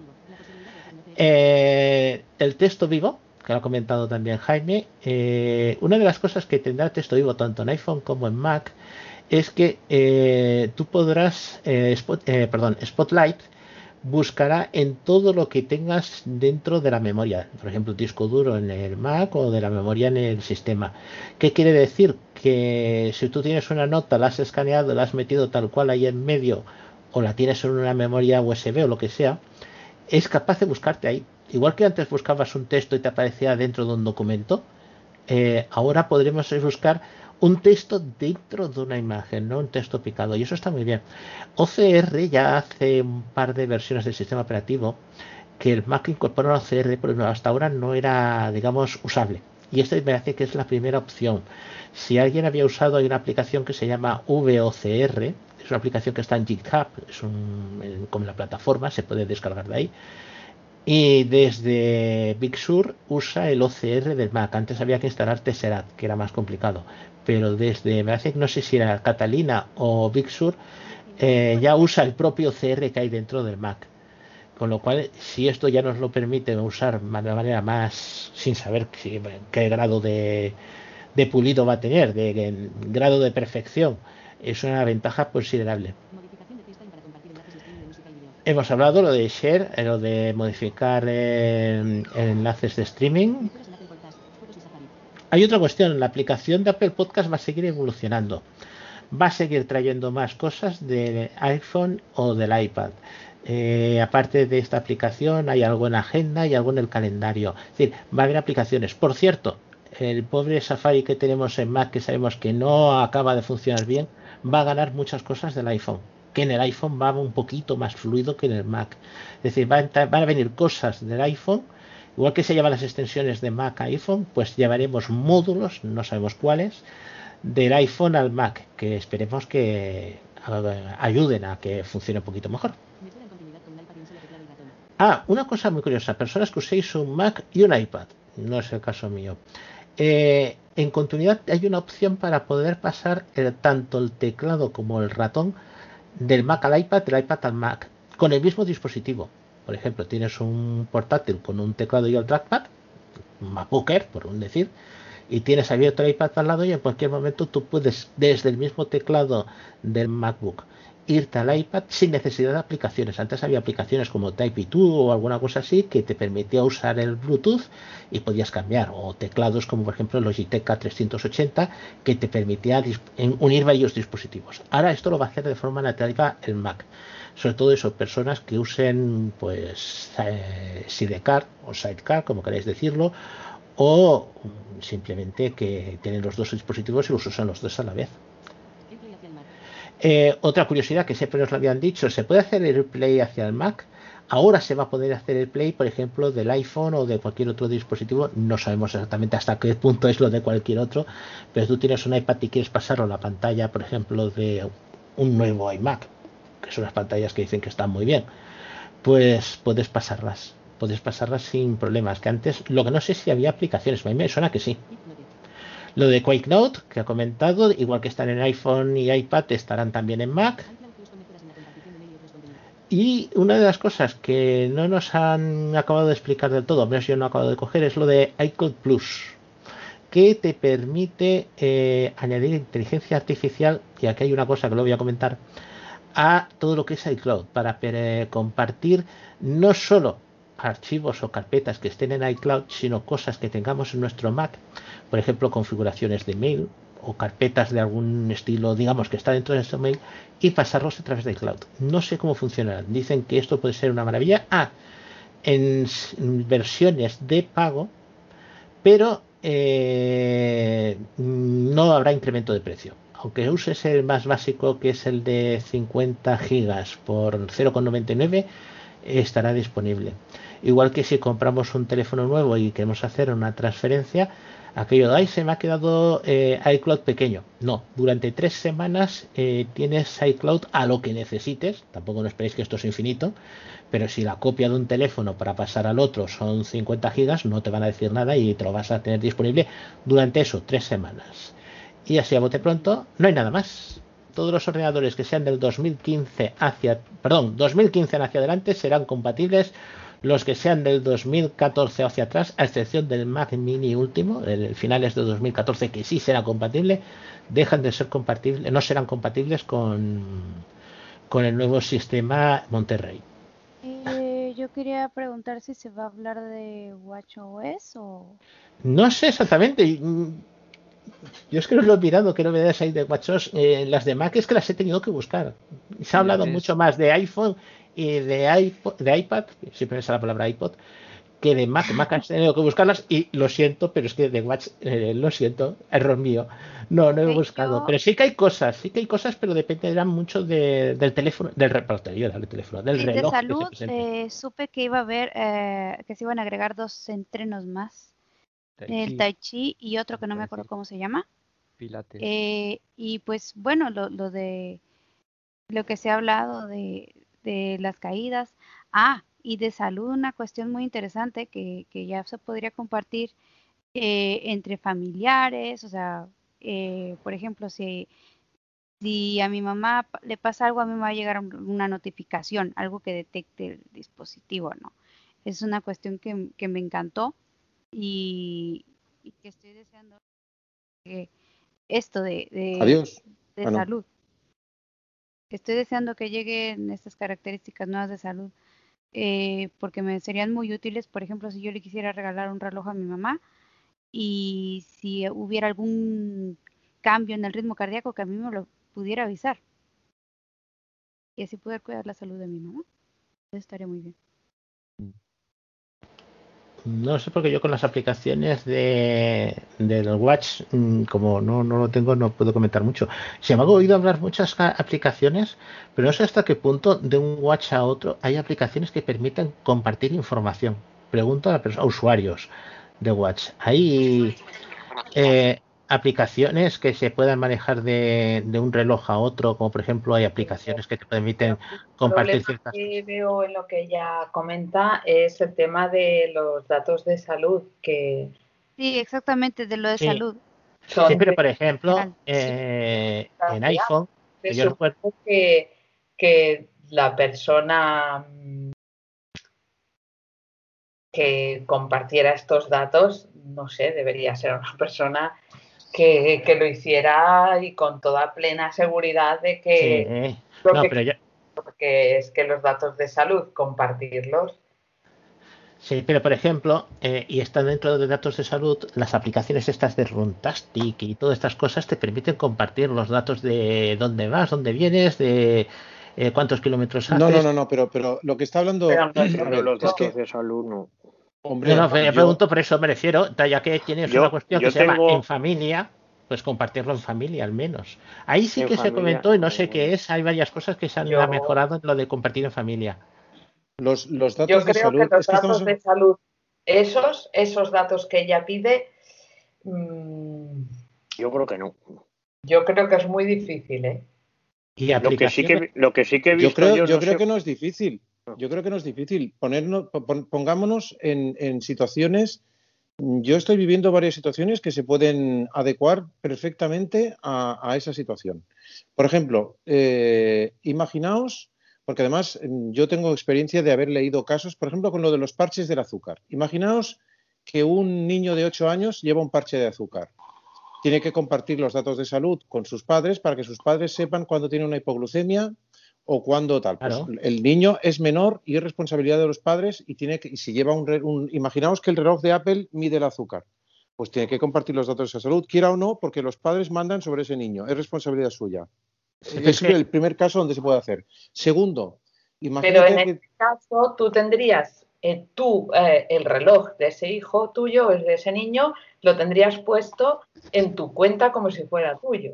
Entonces, claro, eh, es que en una y cosa es- segundo, y otra cosa es que yo tenga mi cuenta, mi todo, mi no sé qué, y que tú puedas eh, entrar ahí y mirar mis datos. No sé, yo pero tú imagínate, tú imagínate que No, estás no, si yo eh, los ejemplos los entiendo todos, no, si los pero la sí, protección de datos es otra historia. Escucha, si, tú estás, está si tú estás esto, ¿eh? compartiendo la, la casa y la vivienda con una persona mayor de 85 años, por ejemplo, que es tu madre o que la estás cuidando o lo que sea, y tú tienes que salir a trabajar y tu madre está sola, Mm. tú puedes eh, tener que administrar esos datos. Eh, si ella voluntariamente quiere, si ella voluntariamente no quiere, hombre, ¿quién la va a obligar a hacer eso? Por eso te digo que a ver, que Pero Ahora, que, que ella la quiere, aplicación, que lo veo difícil en cuanto a, a cómo garantizar la protección de datos a la par que, eh, pues eso, que poder compartirlos para, para ayudarlos, ¿no? Bueno, Pero yo, escucha, he dado, yo he vi- permiso, perdón, perdón una cosa, yo he dado permiso a mi médico para que acceda a mis datos, o sea, mis datos de tal rama, yo con, con el uso del parche doy permiso a mi médico para que acceda a mis datos. O sea, mm, realmente ya lo estoy haciendo. Yo doy permiso y sé cuándo él accede. Entonces, con Apple, tú también sabes cuándo él accede a esos datos y qué persona accede. Realmente, tú tienes que saber cuándo está accediendo y cuándo no está accediendo y qué personas pueden acceder o no. Si tu madre quiere que tú accedas a esos datos, para, eso ella puede ser un descargo, un descanso o una facilidad. Y tú imagínate que a través de esa consulta telefónica que están haciendo los médicos, el médico habla contigo, porque muchas veces el médico habla contigo, no con la madre, y te dice, vamos a ver, podemos ver los, los datos de cardíacos de tu madre o de, la, o de la tensión o de las pulsaciones, a ver cómo han ido. Entonces le das tu acceso en esa visita telefónica y puede ver cómo ha ido. No, mm, tu madre a lo mejor no puede ni darle acceso o no sabe cómo va o no tal. O sea, yo creo que está clarísimo. Mm, Yo lo veo así, ¿eh? Es que me veo, a mi alrededor veo tantos casos así que yo si tuviera esa posibilidad la haría ya mismo. Yo.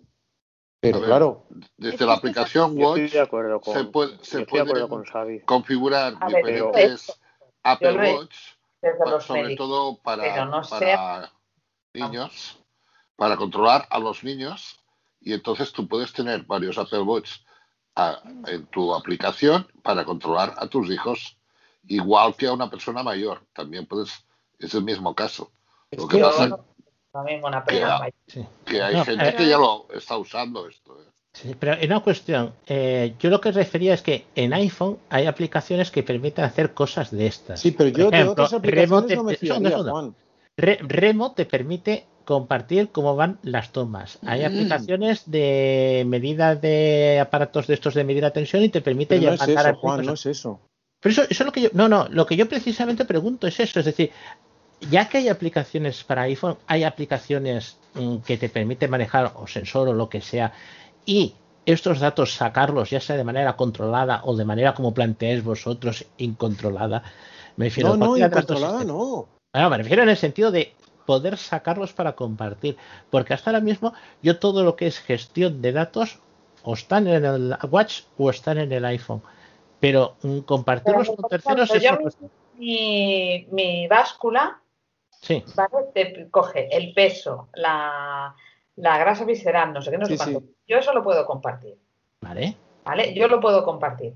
Saco, eh, me sale, me parece que es en formato de, pues no me acuerdo si es en Excel o en un... Sí, sí, lo que sea. Sí, sí. Tú lo puedes compartir voluntariamente, sí. Sí, y lo puedo compartir y yo te lo puedo enviar a ti, pero a ver, yo te puedo decir a ti lo que peso voluntariamente cuando me dé la gana. O sea, Pero eso pero digo, Lucía, pero Lucía, lo haces desde el pero tú estás en unas condiciones en que incluso tú te acuerdas seguramente de lo último que has pesado, de la última grasa corporal que tienes, del peso de, de tu masa ósea, te acuerdas de todos esos datos.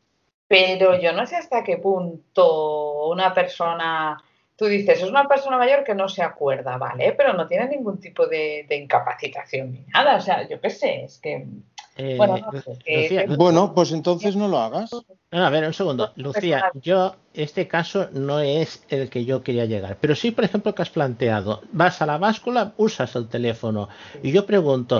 ¿y para reloj hay aplicaciones que hagan esto? Es decir, en vez de coger e ir con tu re- teléfono, con tu propio reloj, sea el reloj el que tenga la aplicación, que lea los datos de la báscula y si quieres, incluso si quieres ya, para compartirlo. Pero ¿qué es eso?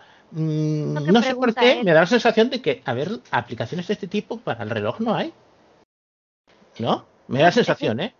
Básicamente lo que pregunta Juan es si, si hay alguna aplicación para compartir de un reloj a otro Exacto. este, esta información. O sea, no está Pero ahora, ahora de- la aplicación de salud lo permitirá, Juan. Pero, Sí. mm, eh, pero entonces es lo que estoy diciendo. Pero si lo vinculas, ¿no? O sea, Claro, sé. sí, claro, claro, lo permitirá siempre y cuando las dos personas consientan. Me refiero que si vinculas la aplicación con la aplicación, o sea, la aplicación Lo que tienes que vincular, lo que tienes que vincular son Apple IDs. Entonces da igual si estás en un reloj, si estás en un iPhone, si estás en un Mac, si estás en un Apple ID, si estás en, eh, si estás en un iPad, si estás donde sea. Lo que tienes que vincular son Apple IDs y qué datos de privacidad compartes. Bueno, pues eso la preguntaría, si se podía hacer o no, si había aplicaciones o no. A ver, yo lo que veo que los dispositivos de los relojes, tú puedes tener varios relojes y controlarlos desde la aplicación. Entonces, una persona que puede ser el titular de esos relojes, sea quien sea, una persona mayor o un niño, tú lo puedes llegar a controlar desde tu iPhone. Yo no lo he probado, pero estoy seguro que ahora mismo ya se puede esto. Ahora, lo que ofrezca el reloj que pueda servir para una cosa o para otra, eso ya lo iremos viendo en el tiempo que, que van, digamos, mejorando todas las cosas de salud, que las puedas controlar por el reloj. Pero eso es cuestión de tiempo. la pregunta que te quería hacer, Xavi, es eh, el tema que supongo que es del azúcar. ¿Sabes si va avanzado ya para el, el próximo Apple Watch o Lo que yo he leído, de, de todo lo que yo he leído, lo que me da más confianza, porque no paro de leer artículos que dicen que eh, Apple ha comprado la patente La de una empresa. No, no, no. Que ya tiene, ya ha comprado, digamos, eh, eh, o sea, que ya está en vías de, de una empresa inglesa que desarrolla un microchip que lee a través de, o sea, que podría incorporarlo al próximo Apple Watch. Pero eso ya lo había leído antes. Lo que más confianza me da del tema es que dicen que no solo el reloj de Apple lo va a incorporar, sino que todos los relojes de alta gama lo van a hacer. Y eso es lo que más confianza me da porque mm, quiere decir que si, si Apple lo hace y los demás lo hacen, quiere decir que todos lo van a hacer. O sea, que no va a ser una cosa exclusiva de Apple. que está Eh, madura ya la tecnología? Exactamente, que está madura la tecnología. ¿Qué dice mi endocrino? Mi endocrino no tiene ninguna confianza en que esto funcione. Dice que eso no va a ser exacto y que no va a funcionar bien. Tampoco sé si mi endocrino eh, es muy especialista en tecnología, la verdad. O sea que, pero a mí se me plantea una cosa. Ahora mismo la seguridad social ya cubre para todo el mundo, como ya había dicho Pedro Sánchez, los parches estos de que, hacen la, medición de continua de glucosa. O sea, cada 15 días, durante 15 días te están midiendo continuamente, cada minuto te hacen un análisis. La, medición se hace no en la sangre, que la mejor medición que se puede hacer es en sangre. Te la hacen en lo que es un líquido que hay entre las células, que se llama líquido intersticial, eh, que es lo que más se parece a la sangre. Eh, si tú te compras un Apple Watch que mida la, glucosa a través de la luz, o sea, a través de un sistema óptico, habrá que ver cómo es eso de exacto. Pero además, lo que va muy bien de estos bichos, o sea, de, los, de los parches estos, es que tú tienes datos, durante 15 días tú tienes datos cada minuto. O sea, y eso permite hacer unos, unas estadísticas, o sea, brutales. Tú tienes datos de cada minuto y por tanto hace patrones de conducta, hace tendencias, hace eh, campanas de Gauss, o sea, hace un montón de estadísticas que bien estudiadas, y eso es responsabilidad de cada cual, el que lo usa, pues mm, acordarse de las estadísticas de la EGB, quien ha hecho EGB, y de la ESO, quien ha hecho la ESO, pues puedes tomar decisiones cada día, muchas decisiones sobre qué haces. Correcciones de la dosis, eh, si un día te comes un pollo, te comes un lo que sea, o sea, lo digo medio en coña, y con eso mejoras muchísimo tus cifras. Pero, primero, ¿qué pasará si tú cada dos días tienes que sacarte eso tres horas para cargarlo? Porque obviamente mm, el reloj te lo tendrás que sacar para cargarlo. Que eso es el principal inconveniente que yo le veo al Apple Watch. Y segunda, cómo de exacta será la medición a través de un sistema óptico. Y ese es el, segundo problema que yo le veo. O sea, creo que veremos, veremos cómo funciona y, y veremos qué pasa al sacártelo dos o tres horas cada dos días. Yo el reloj no lo uso mucho y aún así cada dos días mm, me lo saco. Ahora mismo, por ejemplo, yo du- duermo sin el reloj porque me resulta incómodo dormir con el reloj. Tendría que acostumbrarme a dormir con el reloj. Eh, tendría que ser una cosa más fina. El reloj yo lo veo un- una cosa muy gorda. O sea, las pulseritas esas que había, que yo llegué a tener una de Fitbit y todo eso eran muy finitas, pero es que el reloj es una pasada de gordo y no me gusta dormir. Yo soy partidario de, de- de no dormir con pulseras, ni con relojes, ni con cosas de estas. Si tiene un medidor de azúcar y quiero tener datos tan, tan abrumadora- abrumadoramente claros como los que tengo con el parche, es que el parche es muy fino. O sea, el parche realmente mm, mide- Quizá no, no pueda sustituir al parche, pero Yo claro, creo para que la no. gente que no tenga tanta eh, Bueno, es que necesidad de ellos la están exactitud, hablando, ellos, no, pero es que ellos están hablando de la diabetes tipo 1 y en la diabetes tipo 1, si quieres manejar datos reales, tienes que manejar datos reales, o sea, de cada minuto durante 24 horas al día, durante 15 días, que te lo quitas durante una hora, vale, no pasa nada. Aún así, ahí se ve una melladura en, los datos, tú ves la curva y ves una melladura, pero si te lo tienes que quitar, tendrás que dormir con él cada noche, toda la noche, y, y encima tendrás esas melladuras grandes de cada dos días, tres horas para cargarlo o dos horas. Yo lo veo complicado. Si lo, si, si lo tiene, yo me lo compraré, o sea, porque a mí me gusta la tecnología y creo que quiero probarlo. pero no sé si será algo definitivo. No sé Hombre, si lo que yo... pasa que además porque como tendrás el parche también podrás Claro. los resultados. Claro, claro, pero yo realmente tengo confianza en el parche que además ahora lo cubre la Seguridad Social, que además, mm, en caso de una persona ciega, la aplicación es bastante accesible, no es del todo accesible, pero es bastante accesible y eso es una gran, un gran avance increíble. O sea, yo realmente veo que es brutal y no sé, no sé lo de Apple cómo funcionará, pero yo sí que creo que valdrá la pena darle un, darle una probada, a ver cómo, cómo irá. Yo creo que sí que saldrá para este septiembre, tengo esa esperanza y me gustaría probarlo, la verdad.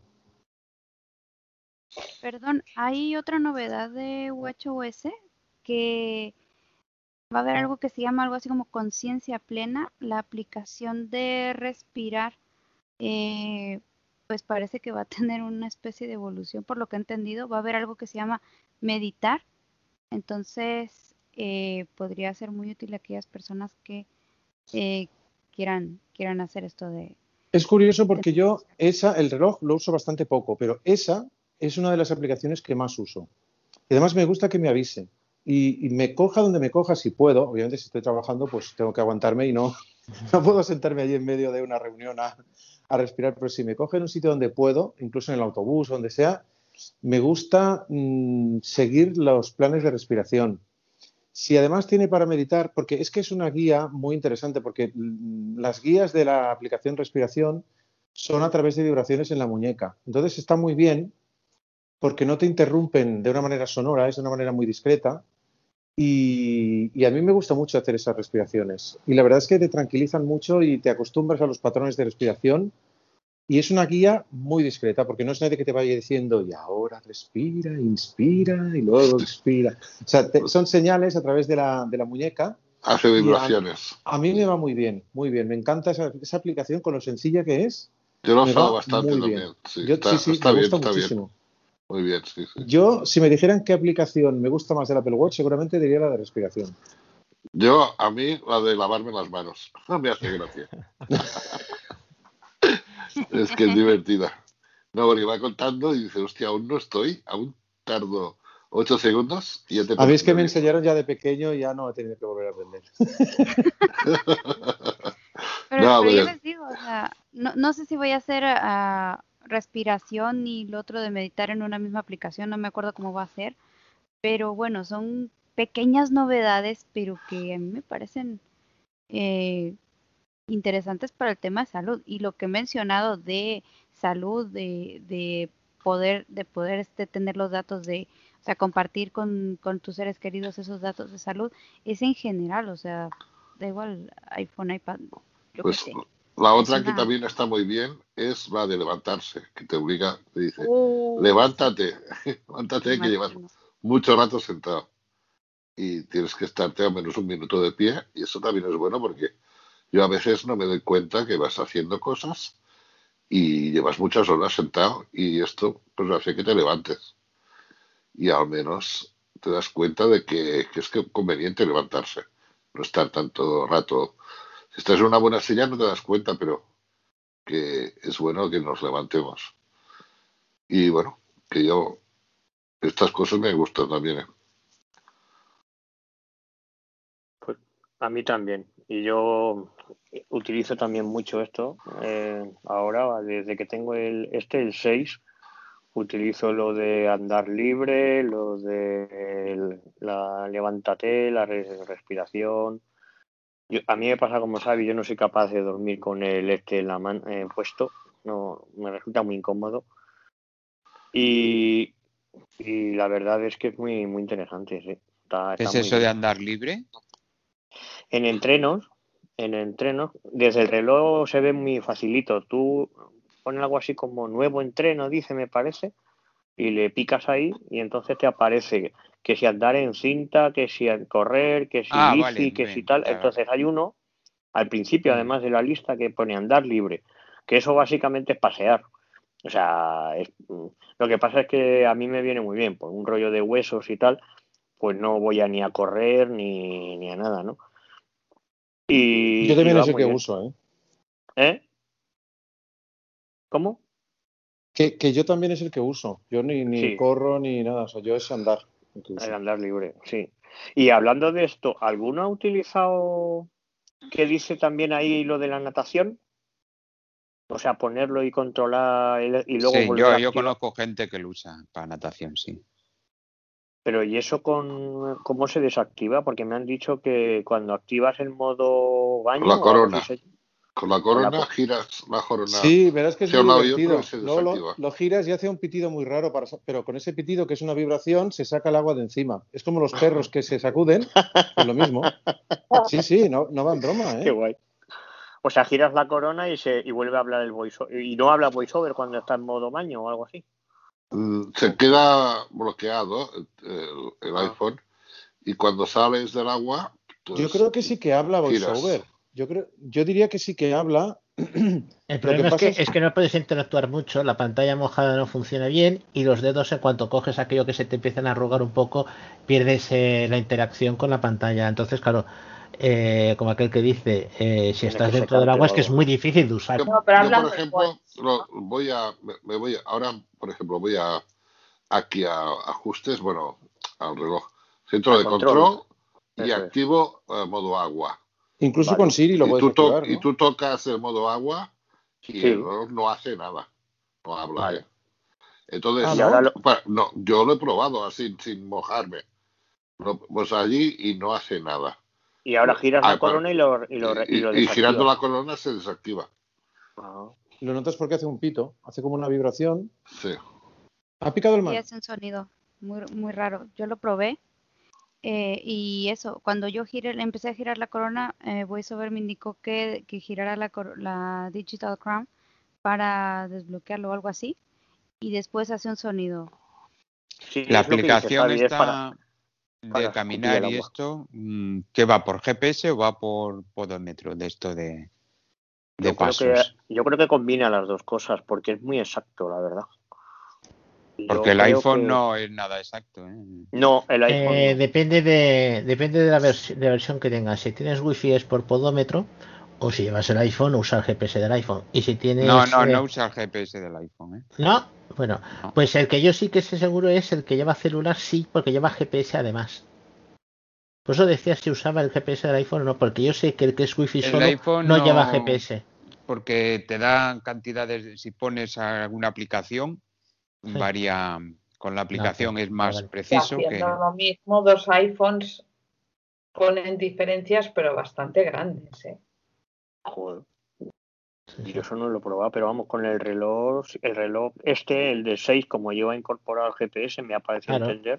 sí, sí, es si es el bastante celular, exacto. sí lo lleva GPS. Yo creo que ya está sí. la temporada que viene, no sé, ya nos oiremos por la Sí, sí, lista. ya está la temporada. Venga, Venga, Un abrazo para todos y buenas Hasta luego. Venga, un abrazo, Hasta la próxima. Hasta luego.